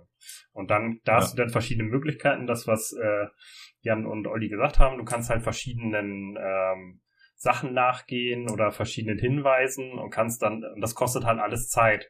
Und je nachdem, was du machst, kommen halt verschiedene Dinge ans Licht, wer ein Motiv hätte und wer nicht. Und du kannst dann am Ende halt Leute beschuldigen. Und anscheinend, wenn du nicht genug gegen einen in der Hand hast, dann wird immer die Oma umgebracht. ja, ja, ich hatte genug in der Hand. Ich habe es noch nicht gesagt, ah, okay. weil ich dachte, ich kann auch weitermachen. Ich wollte ihn halt jetzt nicht beschuldigen, weil ich mir jetzt halt nicht, also ich wollte halt 100% unterschreiben, was ich mir halt ganz sicher bin. Aber ja, ich, ich hätte, ja, ich hätte wahrscheinlich jetzt noch genug gehabt. Also sprich, ähm, dieser besagte Lehrmeister ist halt wirklich ein Greis, also 80 Jahre aufwärts oder irgendwie sowas. Ne? Also der ist bucklig und so weiter. Und der ist aber der Erste, der quasi an der Leiche, über der Leiche gefunden wird mit dem Messer in der Hand. Und durch meine medizinische Fachausbildung, äh, zusammen hier mit dem komischen polnischen Ex-Soldaten, der jetzt Mönch, Mönch geworden ist, haben wir aber festgestellt, ja, der ist zwar mit dem Messer so angestochen worden, aber die eigentliche tödliche Verletzung ist halt quasi ein Schlag mit einem stumpfen Gegenstand auf dem Hinterkopf In ungefähr äh, Kieselsteingröße. Ja, und da gibt's wahrscheinlich dann auch diese, äh, weiß ich, diesen Weg hier mit diesem komischen Steinmetz, der auch irgendwie so ein Hämmerchen äh, hat. Äh, weiß ich, dann gibt's noch so teilweise so Red Herrings irgendwie mit der blutigen Schaufel, wo die Oma dann, also hier, wo die Nonne sagt, ja, damit, damit bringe ich Kaninchen um. Ich so, okay, gut. Ja. Dann gibt's noch so ein, ja, so, ja, so einen Nebenstrang hier. Also es gibt ja unterschiedliche Leute, die ein Motiv haben. Also zum Beispiel, ähm, das habt ihr auch alles herausgefunden, die unterschiedlichen Motive. Also es gibt ja irgendwie so fünf, sechs Leute, die ein Motiv hätten, den Baron umzubringen. Ne? Der, Mart, der Was Martin, habt ihr herausgefunden? Der Martin übrigens auch. Ach so, was hat denn der Martin für ein Motiv Naja, gehabt? der hat doch bei dem geklaut und sowas alles und könnte ihn dabei halt, äh, der könnte ihn gesehen haben und deswegen hat er ihn umgebracht. Das war so Ach das. so, ja, okay, aber das war jetzt nichts, wo du dich mit Martin unterhalten Nein. hättest. Also ähm, das, da kannst du dich ja gar nicht gegen wehren, dass der Martin an dir vorbeiläuft und du dann später, äh, also der lungert da vor dem, vor dem Gasthausfenster rum und wartet ab des Nachtens. Und äh, nachdem der Mord geschehen ist, rennt er dann quasi an dir vorbei mit der Diebesbeute. Und dann geht er halt stiften vor ein paar Jahre und kommt dann quasi als Saulus wieder. Aber es ist nicht, nicht, nicht so, dass das aus dem Dialog mit Martin herauskommt, ne? Nee, das sind nur Indizien. Okay. Ja gut, bei der Oma ist es einigermaßen klar. Die hat halt, äh, der Baron hat halt, äh, äh, beziehungsweise Olli, was hast du herausgefunden? Ja, äh, der Baron, der ja bei uns eher so als ja, eher sympathisch war in dem kurzen Gespräch mit Andreas, ne, dem die Wissenschaften und der Kunst zugewandt und neugierig und weltoffen, äh, hat wohl auch so ein paar dunkle Punkte und hat wohl den Mann von der Oma da mal in ein Streitgespräch mal zur Kuppel geschlagen. Und ähm, Witwen in dieser Zeit haben aber sehr sch schlechten Stand, wenn äh, die dürfen nämlich fast nichts behalten, ne? Es gibt keine geregelte Nachfolgeregelung so richtig. Also Frauen bekommen dann nichts und so. Also sie hat es besonders schwer getroffen und sie ist immer Ich wollte kurz sagen, davor, also- dass sie alles verliert eigentlich schon. Und das, ja. Ja, genau. Also geregelt ist es schon, nämlich die bekommen nämlich Ja, schön, ist doch gut. sie dürfen. Ja. ja, also äh, sie wohnt halt in einem Haus, aber ohne quasi Sohn, der das irgendwie weiterführen könnte. Äh, geht dieser Hau geht dieser Besitz dann an die Kirche und deswegen ist sie halt nicht so gut auf die Kirche zu sprechen. Und äh, ja. Die ist jetzt auch eher, also ich- will jetzt nicht sagen, dass die später, wenn du da mit der äh, Zeit verbringst und ein paar Sachen äh, mit ihr machst, damit die quasi gesprächig wird, liest dir auch so einen Brief vor, wo das halt exakt so drin steht, so, ach übrigens, ihr Haus, das ist nicht mehr ihr Haus bald. Und ähm, die sagt dann aber auch so sinngemäß, ja, also lange hat sie eh nicht mehr auf der Erde. Also wenn sie jetzt nicht irgendwie, weiß ich, vom Scharfrichter auf dem Dorfplatz äh, erwürgt worden wären, hätte sie sich wahrscheinlich am nächsten Balken gehängt, mal irgendwann im nächsten, im nächsten Winter, wenn es ein bisschen dunkel Ja, ist oder da so. kommen wir jetzt nämlich äh, in interessante Bereiche, weil bei mir lebt sie ja nicht mehr im zweiten, äh, bei mir lebt sie ja noch im, äh, im zweiten Kapitel. Ich, äh, da, das ist natürlich interessant, wie sich das denn geändert hat, weil bei mir gibt sie halt noch. Ach so. Äh. Ja, bei mir nicht. Also bei mir hat das Spiel nur äh, sich einen Hohn daraus gemacht, dass der kranke Peter, der, der Opa von der ersten Gastfamilie, der überlebt, der lebt halt immer noch im dritten Akt. Der war im ersten Akt schon krank. Und 27 Jahre später ist er immer noch da. Hab ich auch gewundert, auch schon im zweiten Akt schon. Da dachte ich mir, komm, du verarschst doch hier alle, oder?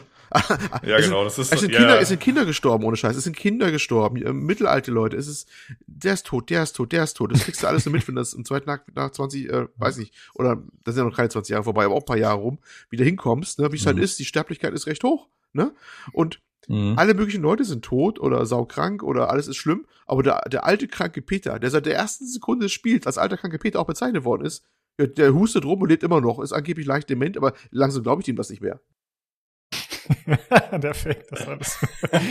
Da gibt es so einige Personen, die etwas fragwürdig sind. Ja.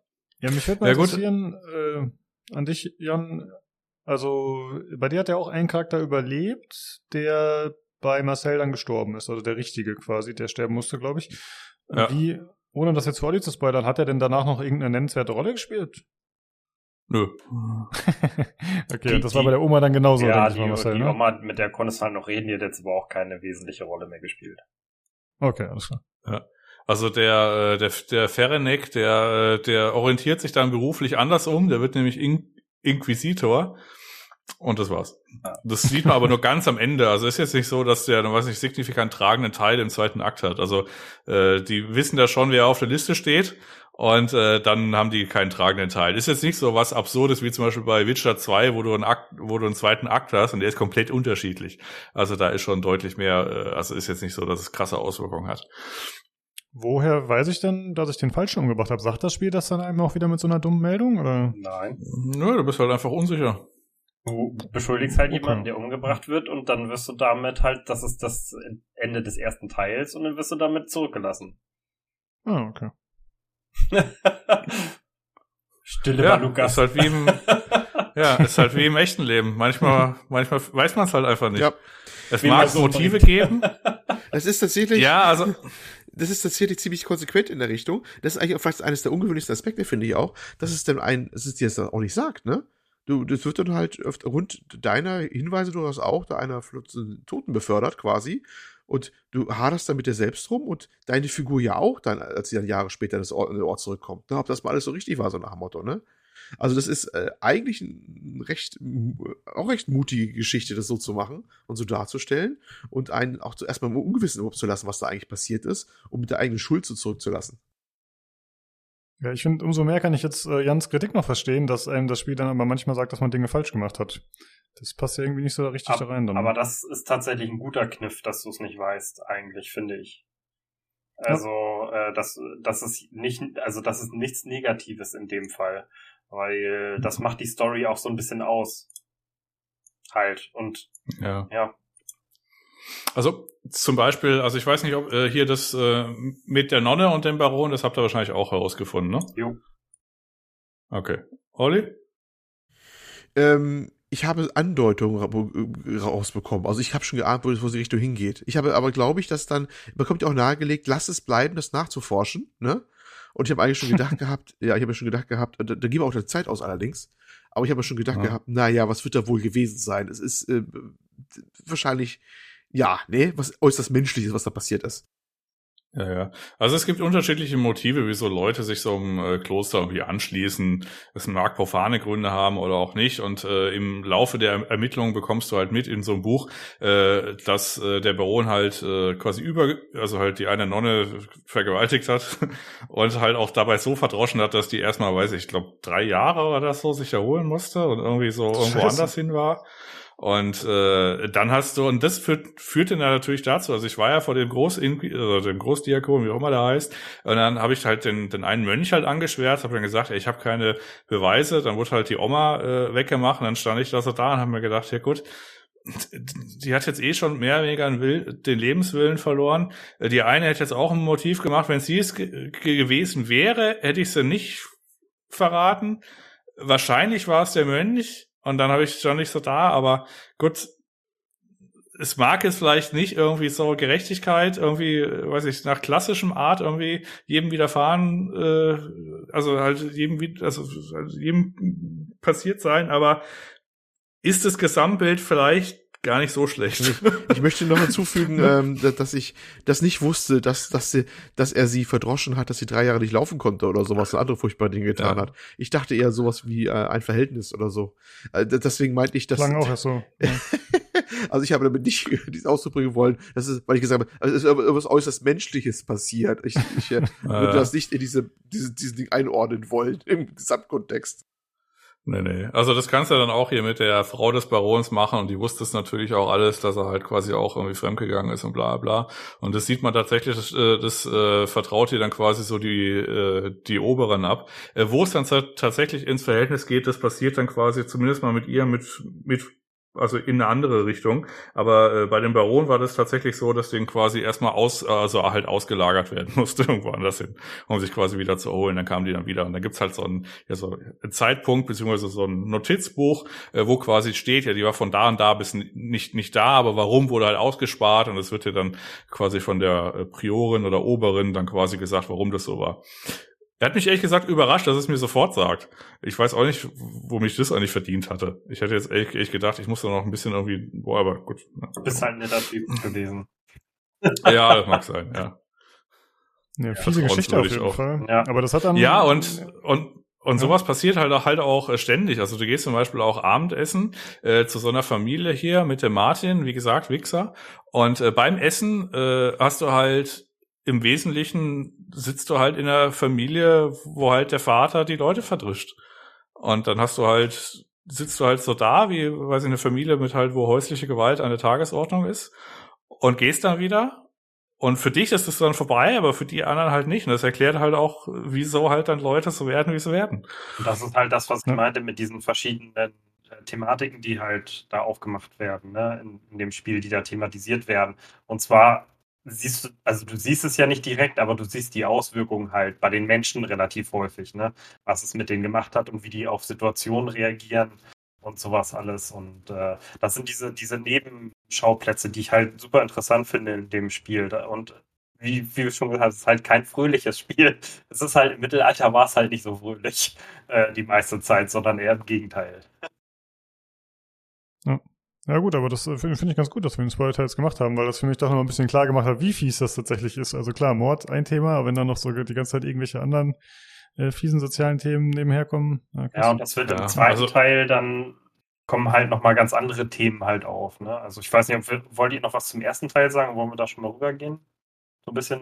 Naja, Olli weiß ja jetzt vom, vom zweiten noch nichts, deswegen, also wenn das jetzt äh, ich würde es einfach sonst mal anfangen. Das ist ja auch ein bisschen fließend. Also Im zweiten Teil kommst du halt nach sieben Jahren wieder zurück in den Ort, bist dann ähm, ein gemachter Maler. Also du hast. Ja, aber, aber warte, warte, warte, mal ganz kurz, sorry, jetzt muss ich unterbrechen. Ja.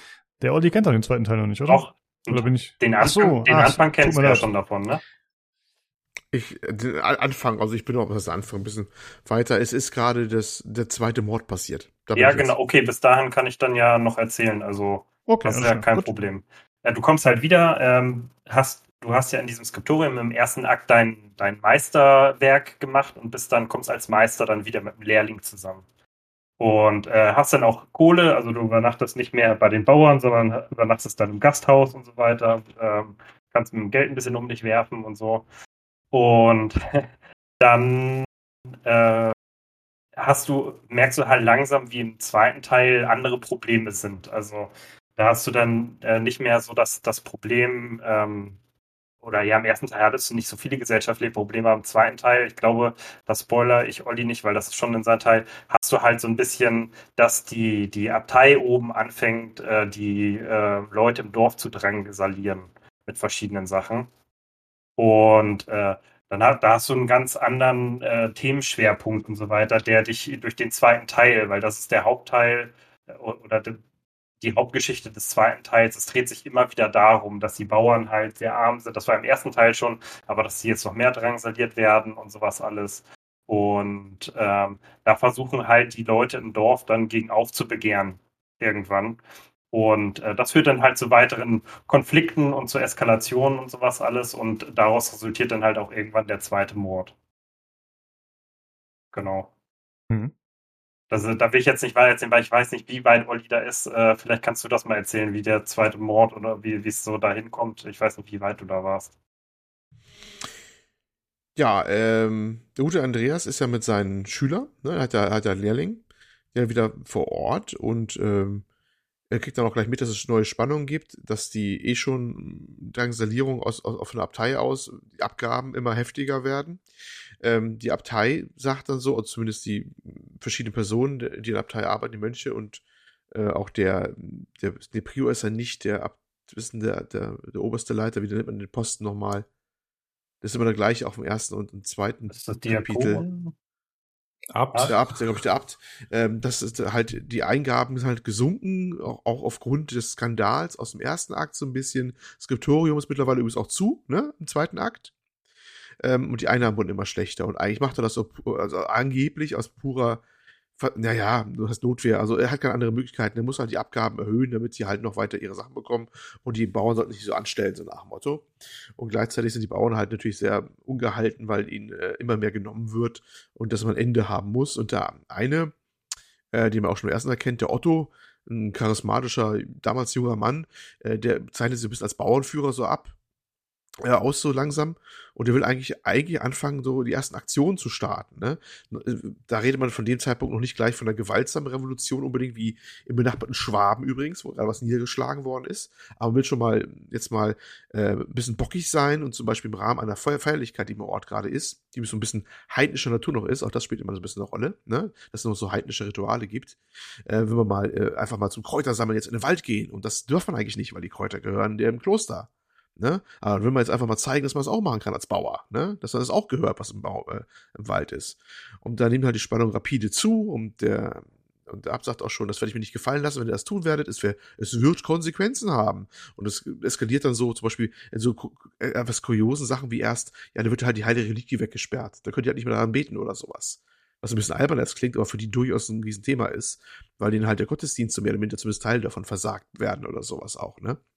Und alle haben natürlich Sorge, dass das so weit eskaliert, dass die weltliche Macht eingreift, in Form vom Herzog oder sowas, äh, mit, mit Truppen reingeht und dann wieder für Frieden sorgt oder so. Ja, und plötzlich und überraschend wird dieser sympathische junge Mann sozusagen, oder da schon ein bisschen fortgeschritten, äh, immer noch äh, der, der Führer quasi der Bauernbewegung, umgebracht. Der liegt plötzlich erschlagen unter mehreren Steinen von einer Baustelle. Jo. Und keiner weiß, was gewesen ist. Ja, wobei so ein überbordendes Hauptthema ist ja auch, wenn man, äh, hat man ja im Schulunterricht wahrscheinlich mitbekommen, dass äh, gerade in dieser Zeit äh, relativ viele Sachen durchs Christentum an, ich sag mal, heidnischen Bräuchen annektiert wurde. Und das ist halt auch ein übergroßes, beziehungsweise ein sich durchziehendes Thema. Also sowas wie Ostern und so, das ist ja nicht zufälligerweise da. Oder halt irgendwie, weiß ich, Weihnachten und Wintersonnenwende sind ja auch relativ nah beieinander und solche Geschichten. ne? Also, ähm, ja, ja. Und äh, dieses Spannungsverhältnis bekommt man aber immer dann mit so äh, nebenbei, dass halt quasi da noch die alten Bräuche gegen quasi das Christentum gegeneinander clasht und vor allem dann noch so das Christentum dann auch weitere Probleme mit sowas hat, diesen widerlichen Mensch Martin Luther. Furchtbar. Der auch die Bibel mal, äh, weiß ich, übersetzt, sodass man die auch verstehen kann, wenn man keine Dateien hat äh, und so weiter und so fort. Widerlich. Ja. Also der, der zweite Teil, äh, der zweite Akt spielt halt genau während der Bauernkriege, die es in Deutschland gab. Also es ist halt aus diesen ganzen Spannungen, die äh, Jan und Olli eben schon skizziert hatten und so weiter, sind halt Bauernkriege entstanden in den Jahren und äh, die haben halt gegen ihre Herren und die wurden halt blutig niedergeschlagen dann. Und in dem Ort ist, hören die das halt auch und es kommt, schwappt da halt so leicht hin. Und äh, man ist da halt so ein bisschen am Anfang, da, bei diesen Konflikten kommt man dahin und hat auch schon gehört, dass es im Reich diese Konflikte gibt, überall in verschiedenen Orten, so wie in, in Schwaben und so weiter. Und ähm, Genau, das eskaliert dadurch, dass man weiß, dass es in anderen Orten auch gibt. Und zum einen natürlich, hey, wir wollen das auch, aber man hat natürlich auch gehört, dass, gehört, dass es blutig niedergeschlagen wurde in den anderen Orten ähm, durch die, die Herzoge und sowas alles. Und dann ähm, will man, das ist immer so, ja, die einen wollen das, äh, die anderen sind da ein bisschen vorsichtiger und sowas alles. Genau, das ist so ein bisschen die, die Situation da äh, in, im, in dem Reich zu der Zeit. Und das so ist es halt auch im Ort. Genau, und dann, und danach, nach dem Mord, ähm, geht es halt so weiter wie äh, im ersten Teil. Man äh, geht halt verschiedenen Hinweisen nach und äh, versucht auch den zweiten Mord halt, äh, das spoilere, spoilere ich ja jetzt nichts, versucht auch den zweiten Mord dann halt aufzuklären. Genau. Jo, okay. Ich glaube, viel weiter können wir jetzt nicht mehr quatschen, ne, weil wir sonst Olli mit ja. äh, in Spoilern ziehen. Genau. genau. Aber ich denke, ist auch okay so. Also ich ja, finde gerade der, der, der erste Teil, da habt ihr jetzt einen ganz guten mir nochmal auf jeden Fall ein besseres Verständnis gegeben, wie das Spiel so ein bisschen aufgebaut ist. Ja. Ja gut, Olli kann sich ja gleich noch die Ohren zuhalten. Ich habe noch eine Frage zum ersten Akt, Marcel. Ähm, und zwar dieser Ferenek, oder wie auch immer der, der Hums Bruder heißt. Ähm, was hast du dann gegen ihn? Hast du das Grab geöffnet? Was ist denn da passiert? Das fehlt mir noch. Ich hatte keine Zeit Im mehr. Im Grab lag, äh, jetzt muss ich kurz überlegen, lagen Gegenstände drin und auch eine Nachricht und so weiter, ähm, dass der ähm, Ferenc an irgendwelchen okkultistischen Sachen äh, angeblich ähm, beteiligt ist. Das hat ja, ja, ich hatte, ich hatte ja auch seine Chiffre und so gelöst, aber mir fehlte quasi noch, also ich wusste halt, er hat halt so irgendwelche Rituale vorbereitet. Der Baron hat ja auch irgendwie was äh, so an äh, ein Ritual so angefordert. Äh, der macht es dann irgendwie, aber ich habe den Streitpunkt da nicht verstanden. Und lag auch die Mordwaffe. Wahrscheinlich. Ah. Ah, okay. Was war denn die Mordwaffe? Äh, das war irgend so ein Stab mit einer Kugel oben drauf. Ah, okay, Aha. also wie so ein, aus meiner medizinischen äh, Fachkenntnis hatte ich da quasi ja so steinmäßig, also halt so ein ja. faustgroßer Kiesel, ja. Genau, das lag in dem Grab mit drin und dazu lag halt diese Nachricht dann äh, mit drin mit dem okkultistischen. Die konntest du einmal in dem Feuer da finden, glaube ich. Die habe ich gefunden. Genau, und, und die lag, das gleiche lag, glaube ich, auch nochmal im Grab irgendwie, wenn ich mich richtig erinnere. Äh, nee. Lag, Warte mal. lag irgendeine Nachricht mit drin, die auf den, ich weiß nicht mehr was genau, aber die auf den Ferienschalt so ein bisschen, nicht direkt, also äh, nie direkt auf irgendwas verwiesen, aber die in seine Richtung so ein kleiner Fingerzeig war. Ja, also die Nachricht weiß ich jetzt nicht, ob eine im Grab lag. Vielleicht lag da auch nur die Mordwaffe, weil ich habe zwei Nachrichten gefunden. Die kannst du von, von, von zwei Orten finden. Äh, das eine ist die Nachricht an sich und das andere ist, dann paust du sowas mit so, mit so einem Bleistift so durch. Ja. Und dann findest du quasi zweimal die gleiche Nachricht. Einmal halt hin und einmal her. zwischen Baron und Feranek, die halt irgendwie so über das ok okkulte Ritual dann irgendwie da. Und das lag äh, so eine Nachricht mit dieser komischen Schrift im Grab, mit dieser lilanen. Das kann auch sein. Ich weiß, das ist schon so lange. Okay. Ja. irgendwas. So lange her, Wochen. Ja, äh, viel, viel Dialoge her, sagen wir es mal so. Ja, okay. Ja gut, also dann wäre das die Mordwaffe gewesen. Also gut, diesen Punkt mit dem Okkultismus und bla bla und diesen, also ich hätte quasi bezogen auf alle Leute, die ich zur Auswahl hatte, wäre er auch der gewesen. Deswegen hätte ich, habe ich ihn ja auch angeschwärzt, aber ich habe quasi meine Beweise nicht offenbart, weil ich halt das noch halt besagtes Grab halt öffnen wollte. Und das hat dann dazu geführt, dass quasi einfach gegen ihn dass die Anklage fallen gelassen wurde und da wurde halt einfach die Roma halt aus. Mir hat halt alles, also ich fand diesen Typen eh unsympathisch und es hat viel auf den hingewiesen, deswegen habe ich gesagt, weg damit. Naja, das passiert ja auch im zweiten Akt. Wahrscheinlich haben wir den gleichen umgebracht, wa? Also, ja. Olli wird sich gleich hier uns. ja, wir hatten ja letztens das Thema erst nervige NPCs, ne? Wenn dann einer ja, aussticht, dann, ja, dann kann der halt auch mal weg. Ne? Ja, meiner ist weg, auf jeden Fall, ja. ja gut, Olli. mal die Möglichkeit. Ja, ich glaube, Jan würde sagen, ich soll mich, ich soll mich zurückziehen.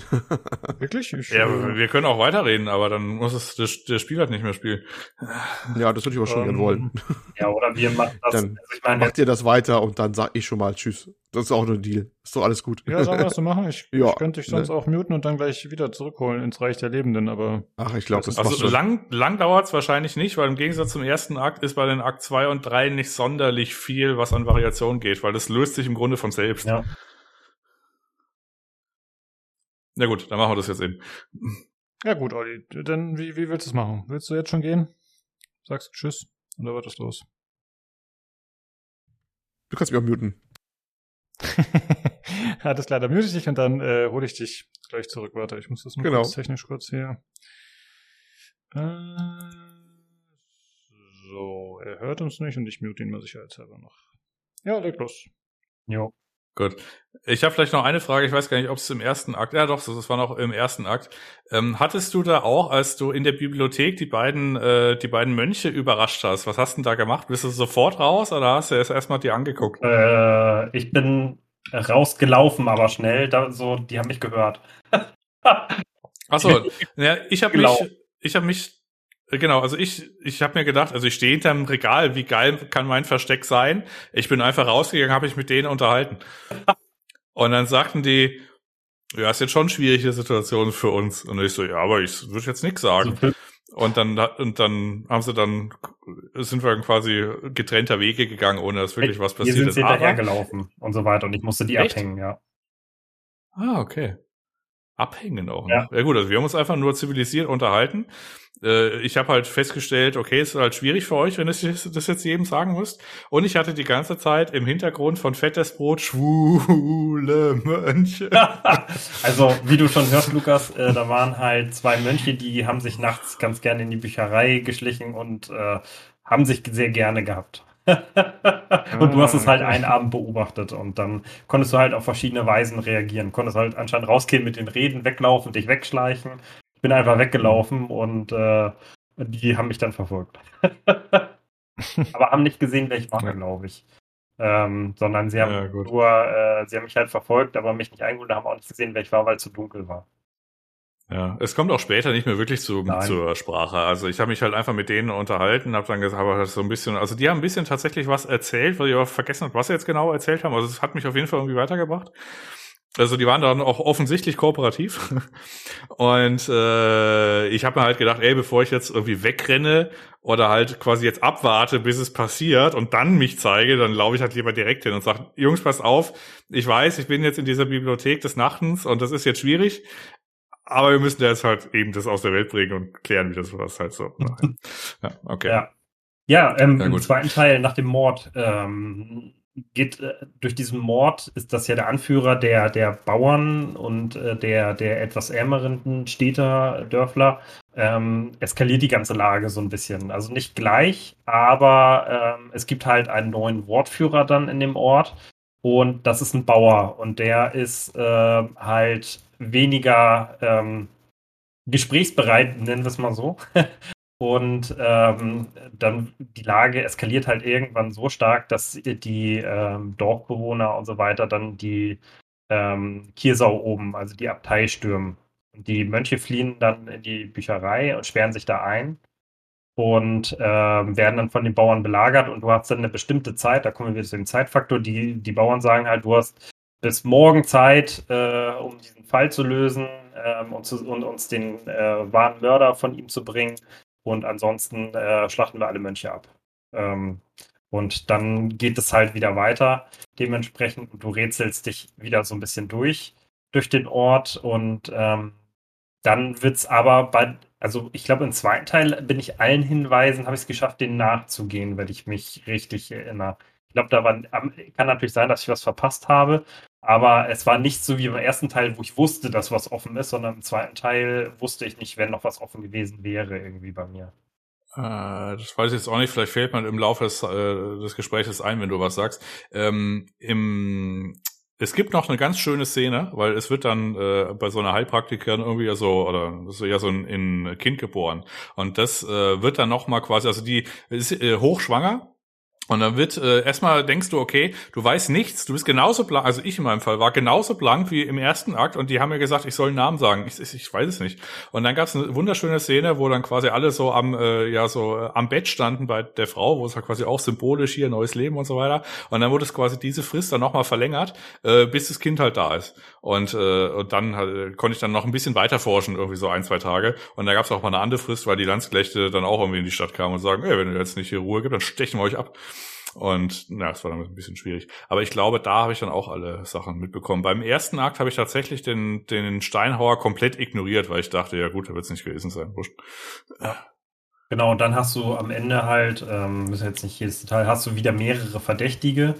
Und ähm, ich hatte den Bruder G, Gay, G, G hieß er, glaube ich. Ja, ja, geil. Ja. Also G-U-Y.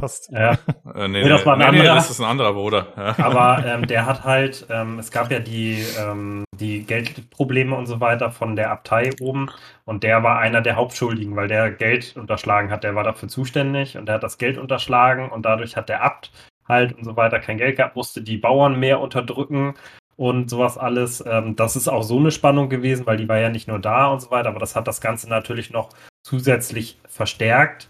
Und ähm, der hatte, und das hatte laut meinen Recherchen halt der, derjenige, der ermordet wurde, rausgefunden. Und äh, deswegen wurde, habe ich den halt angeschwärzt. Es gab auch noch andere sehr gute Motive, aber das war halt meins letztendlich.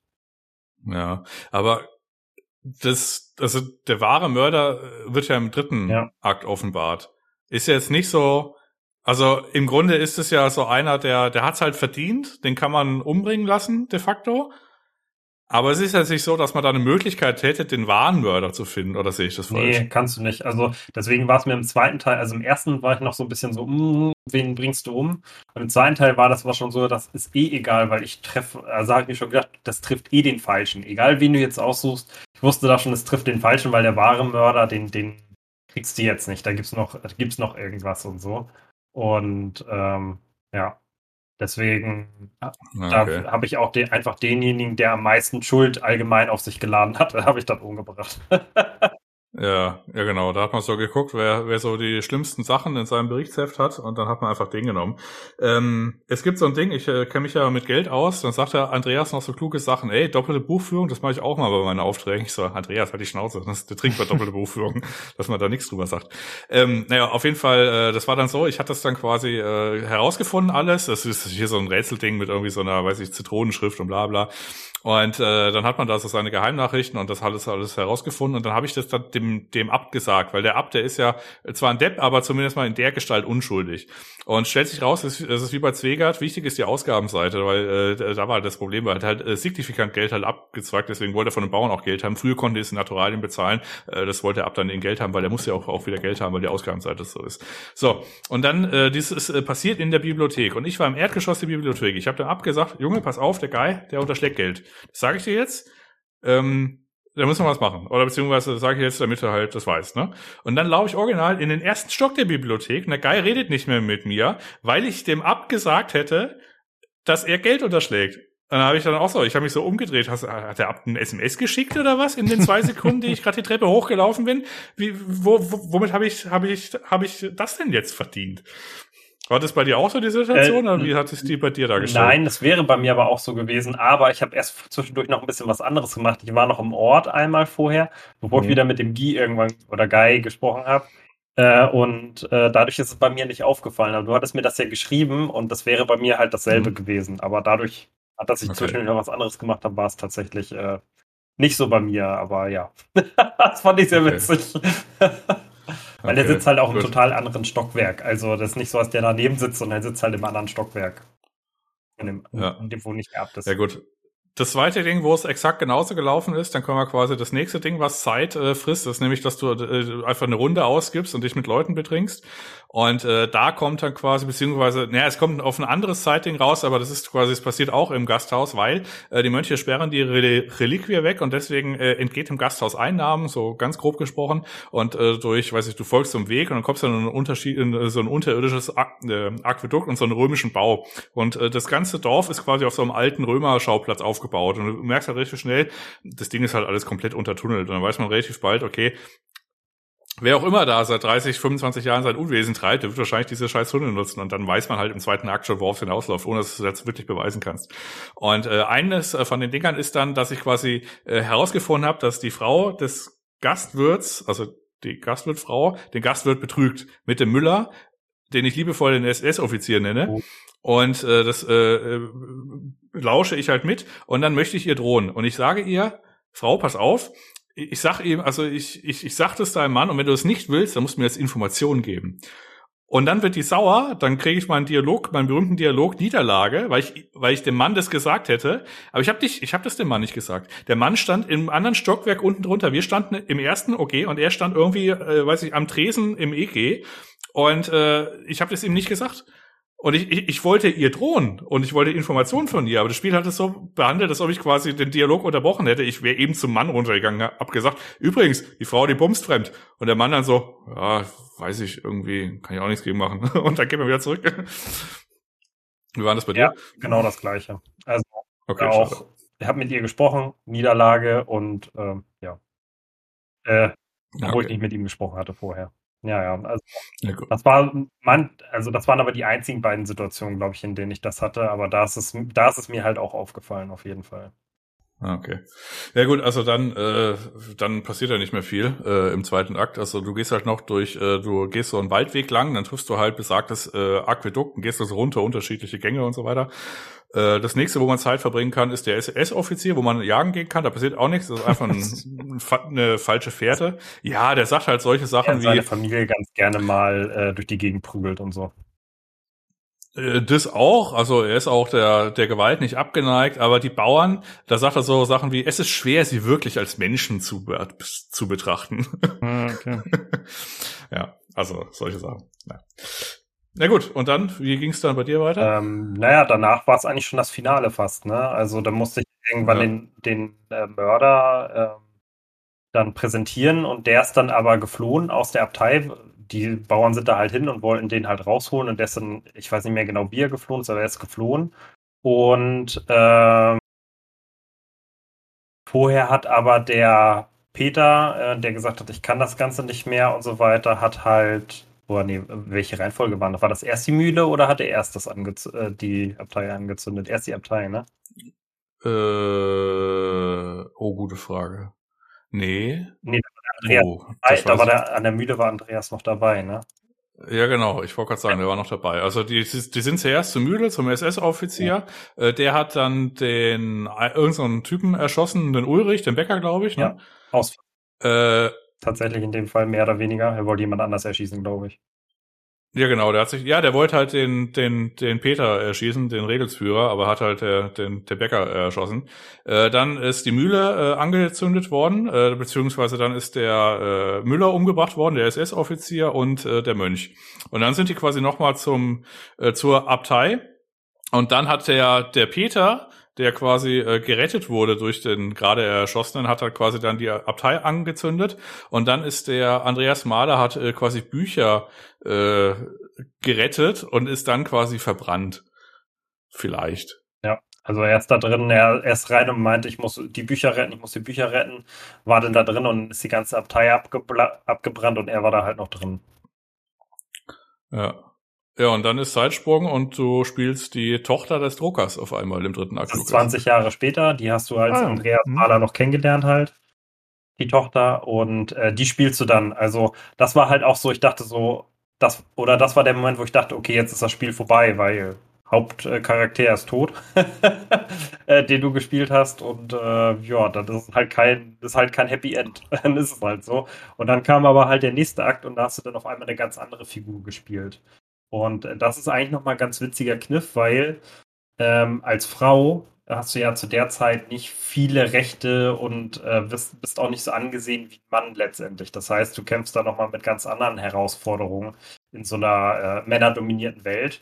Und äh, du bist halt die Tochter des Druckers. Der, der, der Drucker ist ja schon äh, jemand, der sehr angesehen ist und so weiter, der ja auch Buchdruck macht und so weiter zu der Zeit dann schon.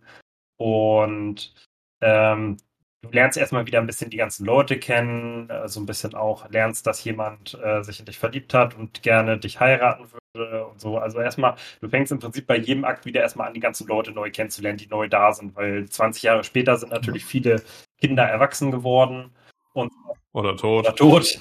Ja, auch relativ viel. Und ähm, genau, dann bist du, wird der Drucker damit beauftragt. Es wurde halt ein neues Rathaus gebaut. Das wurde in Akt 2 schon begonnen. In Akt 3 ist es fertig und der Drucker soll halt innen drin ein Wandgemälde von der Stadtgeschichte von Tassing machen. Und du, äh, und äh, das ist so die Aufgabe des Druckers, ähm, als der das machen sollte, als der damit anfangen wurde, wird eines Nachts halt bei denen ähm, eingebrochen, wo, während er noch da unten steht, während du als Hauptcharakter schläfst und er wird niedergeschlagen. Ähm, ist dann auch ähm, stark lediert und der Arzt im Dorf sagt dann halt zu der Tochter, ja, er wird noch ein bisschen leben, aber er wird es nicht überleben. Also er wird an dieser Wunde sterben. Und dann geht es halt darum, dass du als Tochter von ihm ähm, dieses Wandgemälde halt zu Ende machen möchtest für deinen Vater und dass du die anderen davon überzeugst, warum du das äh, machst. Und äh, weil als die sagen halt alle, ja, als Frau ähm, und nicht so gut gelernt, kriegst du es eh nicht hin. Und dann geht die Story halt so weiter am Ende, dass du wieder ähm, ein bisschen forscht, aber ohne nicht direkt über den Angriff auf deinen Vater, sondern du erforscht die Geschichte des Ortes. Also die Vorgeschichte, was in frühester Zeit passiert, was ist vor 20 Jahren passiert, zum Beispiel bei dem, bei, äh, als die Abtei abgebrannt ist und sowas alles. Und äh, interviewst halt viele Leute, die ganzen Leute, holst dir die Geschichten an. Und auch da geht die Zeit halt immer weiter. Das heißt, du forschst diesmal nicht an der, an der Mordgeschichte, sondern du erforscht halt, ähm, was in der Zeit passiert ist und unterhältst dich so mit Leuten. Und so wird dann nach und nach dieses Wandgemälde halt weitergestellt. Und du kannst dir selber aussuchen dann, du hast dann auch so verschiedene, bei jedem Teil des Wandgemäldes verschiedene Möglichkeiten und sagst, äh, das möchte ich nehmen. Du kannst ein sehr religiöses nehmen, du kannst ein sehr okkult, ähm, was, was mit Okkultismus zu tun hat, oder du kannst so eine Mittelrichtung meistens gehen, also was alle so ein bisschen zufriedenstellt. Und ähm, genau, das ist so der dritte Akt äh, in grundlegenden Zügen, was du da machst halt. Genau. Also keine Sorge mehr wird's auch nicht. Also der dritte Akt besteht aus nur, du machst Nachforschung und schaltest damit Motive frei. Das ist der dritte Akt, das war's. Genau. Aber es gibt noch einen Plot-Twist halt. Hm. Äh, dann, also, äh, und zwar wirst du äh, bei der Nachforschung von irgendjemandem verfolgt. Und ähm, am Ende stellt sich halt raus, äh, dass das der Andreas Mahler ist, der dich verfolgt hat. Der kommt okay. ins Gebäude, der sieht halt sehr lidiert aus und äh, sehr verbrannt. Und ähm, der hat das halt überlebt mit Glück, das Ganze. Und Ma versucht. Marcel, es ist 20 Jahre her, der sieht nicht mehr verbrannt aus, der ist einfach nur alt. also der sieht ein bisschen aus wie Ezio Auditore am Ende. Ja. Aber ähm, genau, und dann hilfst du, ähm, ist, sind ja immer noch nicht die anderen Morde hauptsächlich. Das kommt mit der Zeit halt raus, dass der Mörder der anderen beiden ähm, noch nicht gefasst ist, sondern dass es wohl, dass die beiden Morde halt zusammenhängen und dass äh, dieser Mörder weiterhin versucht, dich aufzuhalten, weil du irgendwas ausgräbst, was der nicht so möchte und er dich bedroht. Und dann fängst du an mit dem Andreas Mahler zum Schluss halt dieses letzte Rätsel, wer das wirklich ist, äh, in Angriff zu nehmen und das aufzulösen. Ja, und das ist deswegen so, äh, ist so krass, weil du hast halt so 20 Jahre dazwischen und immer bei so einem Mord bekommst du in wunderschöner Schrift geschriebene Nachrichten in einer ganz äh, lila Tinte. Und äh, das bekommst du halt in jedem Akt. Also sieben Jahre später bekommst du die immer noch, 20 Jahre später immer noch. Das impliziert halt, okay, du hast ihn halt nicht erwischt, ne? Und äh, der ist immer, der ist immer noch da, diese Bedrohung. Währenddessen forscht du halt quasi in dieser Stadtgeschichte rum, immer quasi mit dieser Bedrohungslage, dass halt jederzeit quasi jemand zu deinem alten Vater gehen könnte oder zu dir und schlägt dir halt den scheiß Schädel ein. Und äh, dann stochert man so nach und nach halt im dritten Akt herum, um dann quasi festzustellen, okay, äh, es gibt dann so eine hier so eine schöne Weihnachtsfeier. Es gibt hier auch äh, den Ötz, das der Sohn vom Otto. Und äh, du bist ja die, äh, die Druckerin, du bist 20 oder 21 Jahre alt, bist einigermaßen brauchbar hübsch. Und äh, der Ötz, der mag dich halt. Und ähm, der versucht so ein bisschen was, irgendwie einen Move zu machen, aber auch nicht so wirklich. Also äh, so ganz äh, am Ende, also kommen wir halt, wie gesagt, ganz am Ende. Es gibt so eine Weihnachtsfeier, da wäre ich bereit gewesen. Also ich wäre ihm quasi mit äh, Beine, also, be also Beine offen, wäre ich ihm ins Gesicht gesprungen und hätte gesagt, alles klar, ich bleib hier in Tassing, gib's mir. Ähm, ist aber nicht passiert. Ich, also ich hätte auch den Move gemacht, gab mir aber äh, gab keinen Dialog, wo ich das hätte machen können. Aber ich hätte auch ja gesagt. Äh, und danach war es dann halt vorbei. Also von daher, das halt auch so ein Ding. Hm.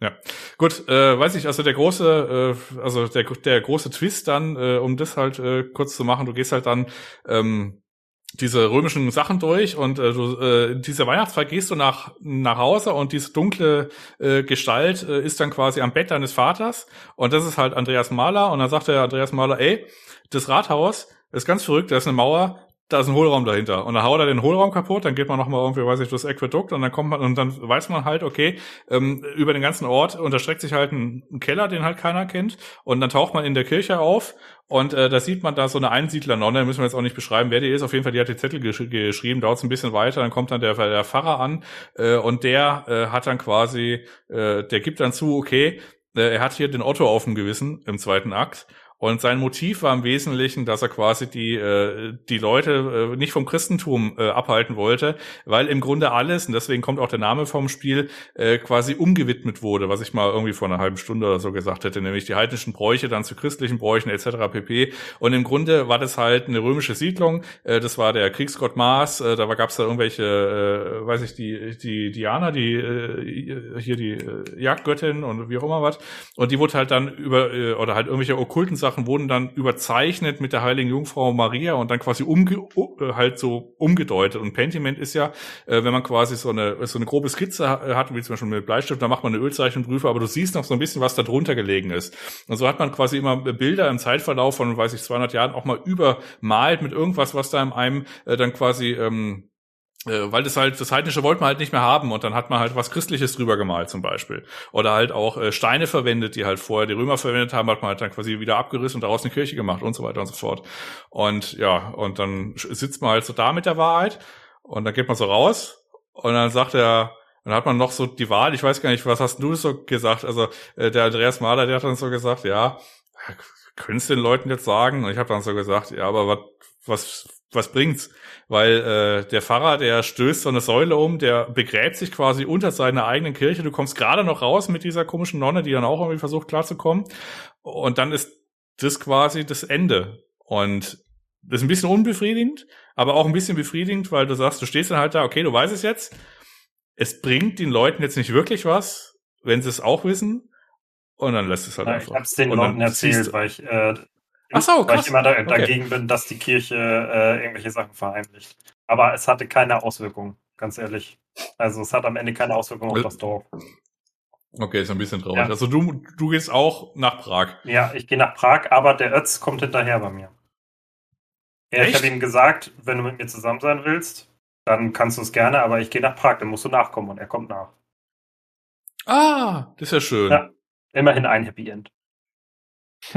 ja, also Lukas, dazu musst du wissen, ich war ja bei der Weihnachtsfeier bereit und ich habe äh, quasi, weil ich pumpig war auf das Dialogsystem, habe ich mir den Charakter-Perk für die äh, Tochter des Druckers, äh, hier, die, ich weiß nicht überhaupt, Magdalene, ne? Ja, Magdalene. Äh, quasi gegeben, dass ich besonders schlagfertig und bissig bin. Das habe ich auch. Und er kommt halt quasi äh, bei der äh, bei der Abreise kommt der Knallforsch an und sagt, Original, bist du sicher, dass du mich äh, bist du sicher, dass du mich nicht heiraten willst?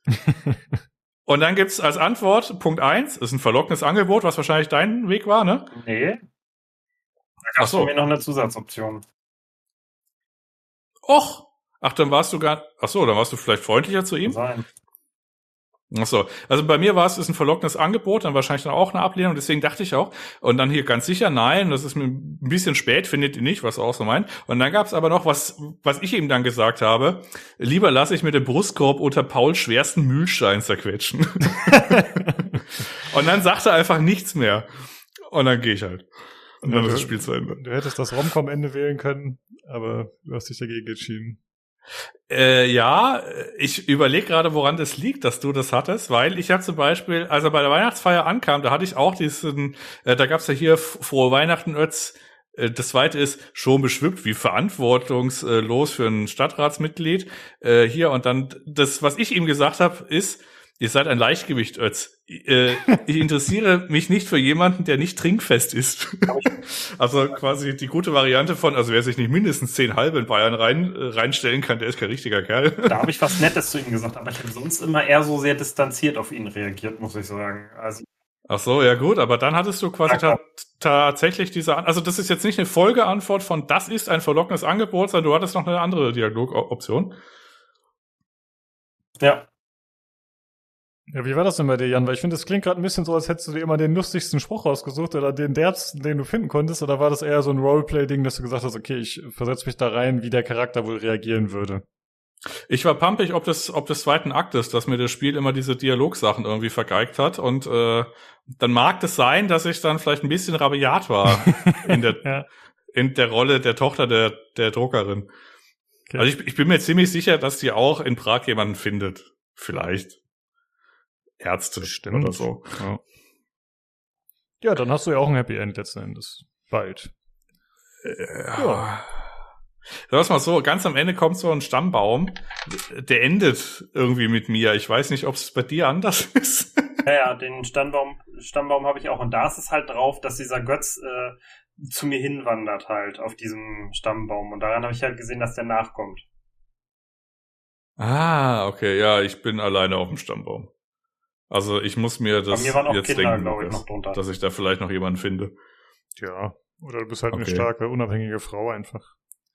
Ja, das stimmt schon. Ja gut, vielleicht das noch als letztes. Was hast du mit dem Schmied gemacht? Ist der bei dir auch allein, aber nützlich gestorben? Der Schmied, der Schmied, der Schmied. Der Schmied, äh, da kannst du einen Dialog machen und du kannst den über die Jahre immer ermutigen, dass so. er äh, quasi so nee. seine große Liebe findet. Ja. Am Anfang meckert er auch so ein bisschen rum, ja, ich habe noch ein bisschen Zeit, ich bin schon alt und bla bla. Und im zweiten Akt. Frau und dann kannst du das, oder fünf Kinder nachher.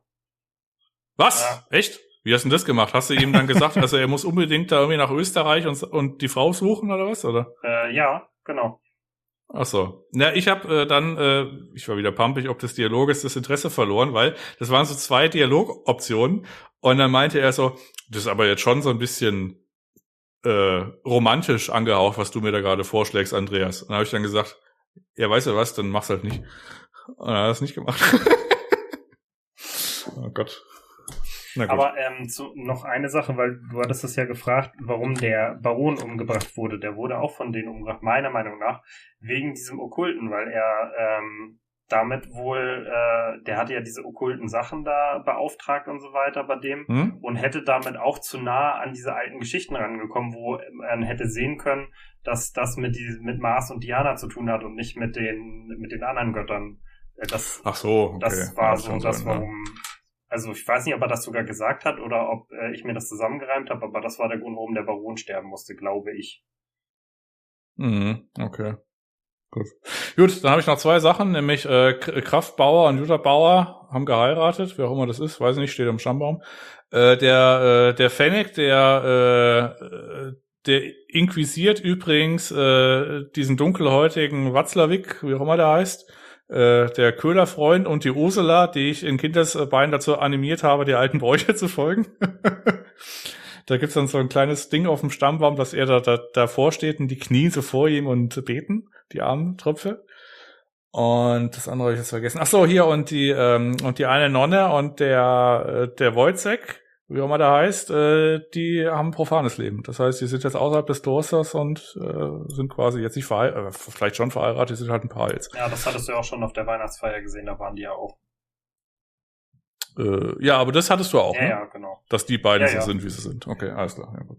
Na gut, dann habe ich keine weiteren Fragen. Aber, ja. ja, das war's. Also es war halt, wie gesagt, eine echt lange Geschichte, aber sie war halt auch sehr spannend. Und am Ende, ich habe das auch schon geahnt, wer es am Ende ist, äh, ganz ehrlich. Es war noch mal ein kleiner Mhm. Tick. Also den Pfarrer hatte ich jetzt nicht in Verdacht, aber diese Nonne halt erst ähm, und Mhm. so weiter. Aber ähm, ja, Ja, am also, Ende war die Kirche wieder Lukas, äh, für dich äh, zum Hintergrund, also die Nonne sagt dir, also du hast eine Kirche am Rand des Dorfes und du hast so ein kleines Abteil und da hat sich eine Nonne eingesperrt, da kommt hier auch nicht raus und die hat ihr eigenes Grab geschaufelt schon in diesem Mhm. Drecksloch quasi. Und die erzählt dir, ja, sie grabt halt jeden Tag ein Stückchen. Ich so, die ist ja seit sieben Jahren drin, wie tief hat sie gegraben? Und dann war halt dann relativ schnell klar, okay, die ist halt quasi mobiler als man denkt, weil die kann halt durch ihr, durch das Erdloch halt einfach irgendwo hinreißen und über die, äh, die Keller halt überall wieder aufpoppen. Und das kann Ah. aber auch der, äh, der Pfarrer dann halt logischerweise. Und ich hat dann quasi in der Mitte vom zweiten Akt wusste ich schon, okay, das hat irgendwas damit zu tun, weil beim ersten Mord siehst du, äh, wie so ein Geist oder beziehungsweise irgendwas mit so einer Kutte an von Aquädukt zu Aquädukt springt in weiter Ferne. Und das ist dann so eine Geisterscheinung. Da weißt du, okay, das hat irgendwas mit diesen römischen Geschichten so als Verbindung zu tun. Keller, Aquädukt, äh, Gewölbe, alte Badehäuser ähm, und so weiter und so fort. Ja. Und dann weißt du, okay, das hat irgendwas mit damit zu tun. Aber du hast nicht genug Dialogoptionen, um das dann irgendwie dann zu sagen. Das entwickelt sich dann halt einfach. Ja, aber ist eigentlich ganz cool, dass man schon so Foreshadowing hat, dass man das dann später rausfindet. Ja, und das war's. Also haben. Ja. Ja, okay. Cool. Äh, ja, ich habe den äh, Olli gerade schon entlassen zwischendurch, weil ich gemerkt habe, okay, das dauert doch noch ein bisschen hier und der muss ja morgen früh Ja, raus. Deswegen äh, Ja, war das so besser. Ja, dann äh, vielen Dank auf jeden Fall, dass ihr beide wieder da wart und äh, das Spiel mitgebracht habt. Ja, jederzeit gerne wieder. Jo, okidoki. Dann äh, würde ich sagen, liebe Zuhörer, wenn ihr noch Fragen habt zu Pentiment oder Feedback, Anregungen, Kritik, wie immer an dem Podcast, könnt ihr das gerne loswerden. Das könnt ihr entweder auf dem Discord machen, das ist discord.gg slash pcgc oder uns per E-Mail kontaktieren unter podcast äh, pcgcpodcast at gmail.com, so heißt es, oder äh, über Twitter unter dem Handle at podcastpcgc. Dann äh, vielen Dank, dass ihr zugehört habt und schaltet gerne nächste Woche wieder rein zum PC Games Community Podcast. Tschüss. Tschüssi. Ciao.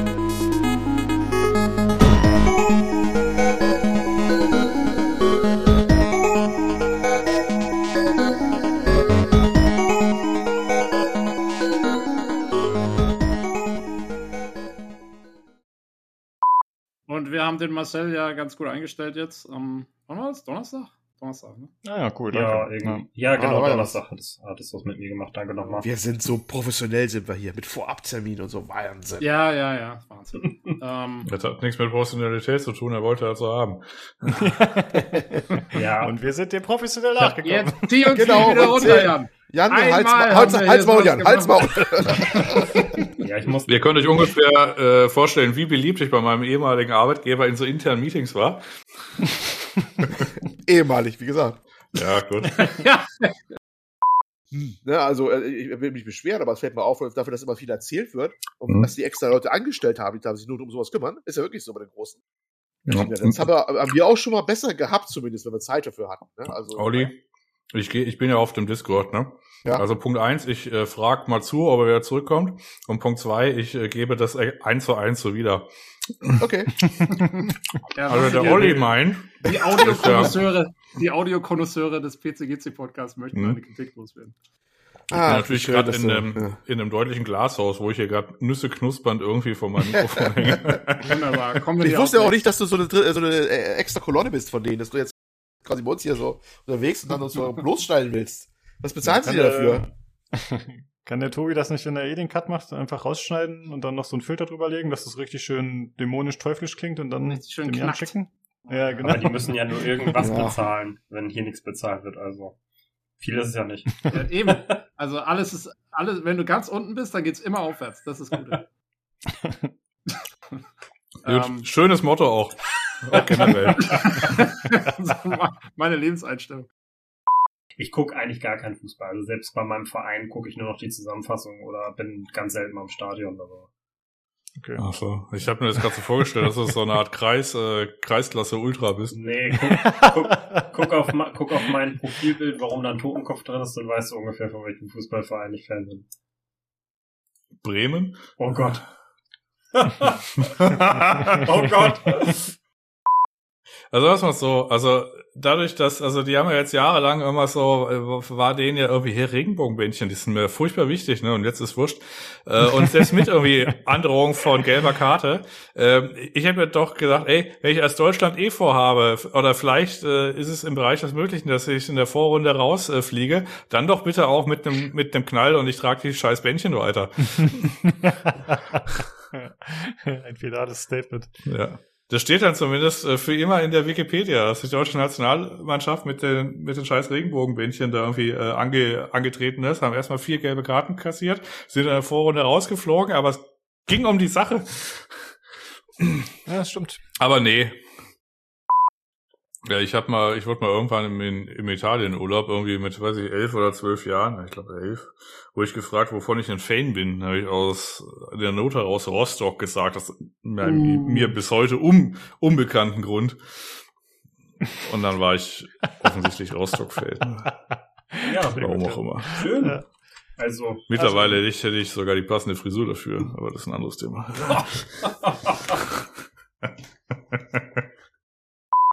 Also hast du auch, äh, das wollte ich vorhin nicht noch extra fragen, aber also hast du dein Wie auch extra ähm, schick ausgerüstet und dann das Bild deinem Kollegen geschickt? Das geht ja mittlerweile. Nee, ging um Nacktbild. Achso. Sehr gut. Um Nacktbild. Weil er hat sich schon einen Charakter angelegt und wusste nicht, dass er die Penisgröße ändern kann. Und ich finde, das war ein wichtiger, wichtiger Punkt.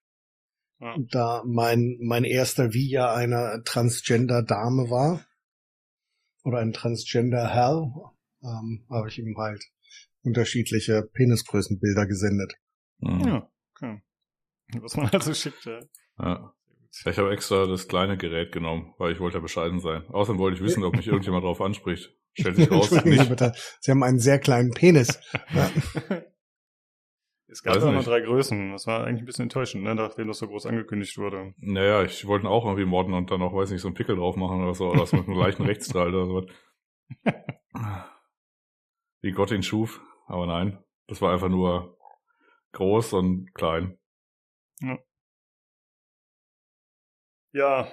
Also auch nicht so groß, dass ein Behinderter ist jetzt nicht bis zum Knie oder so, ne, aber. Nee, das wird dann auch nicht wahr, ne? Das war recht durchschnittlich trotzdem alles, ja. Ja gut, da können wir dann mal drüber sprechen in einer ja. anderen Hardware-Folge. Genau, schreibt ja, ich schreibe das mal auf für nächste Woche Penis. ja. Box Sizes. Ist, ist, nee, ja, ist, ist, ja quasi, ist ja quasi Hardware. Ja. ja. Ich bin sehr effizient mit meinem Penis. Ich habe meinen Penis undervolted. für meinen Penis. oh Gott.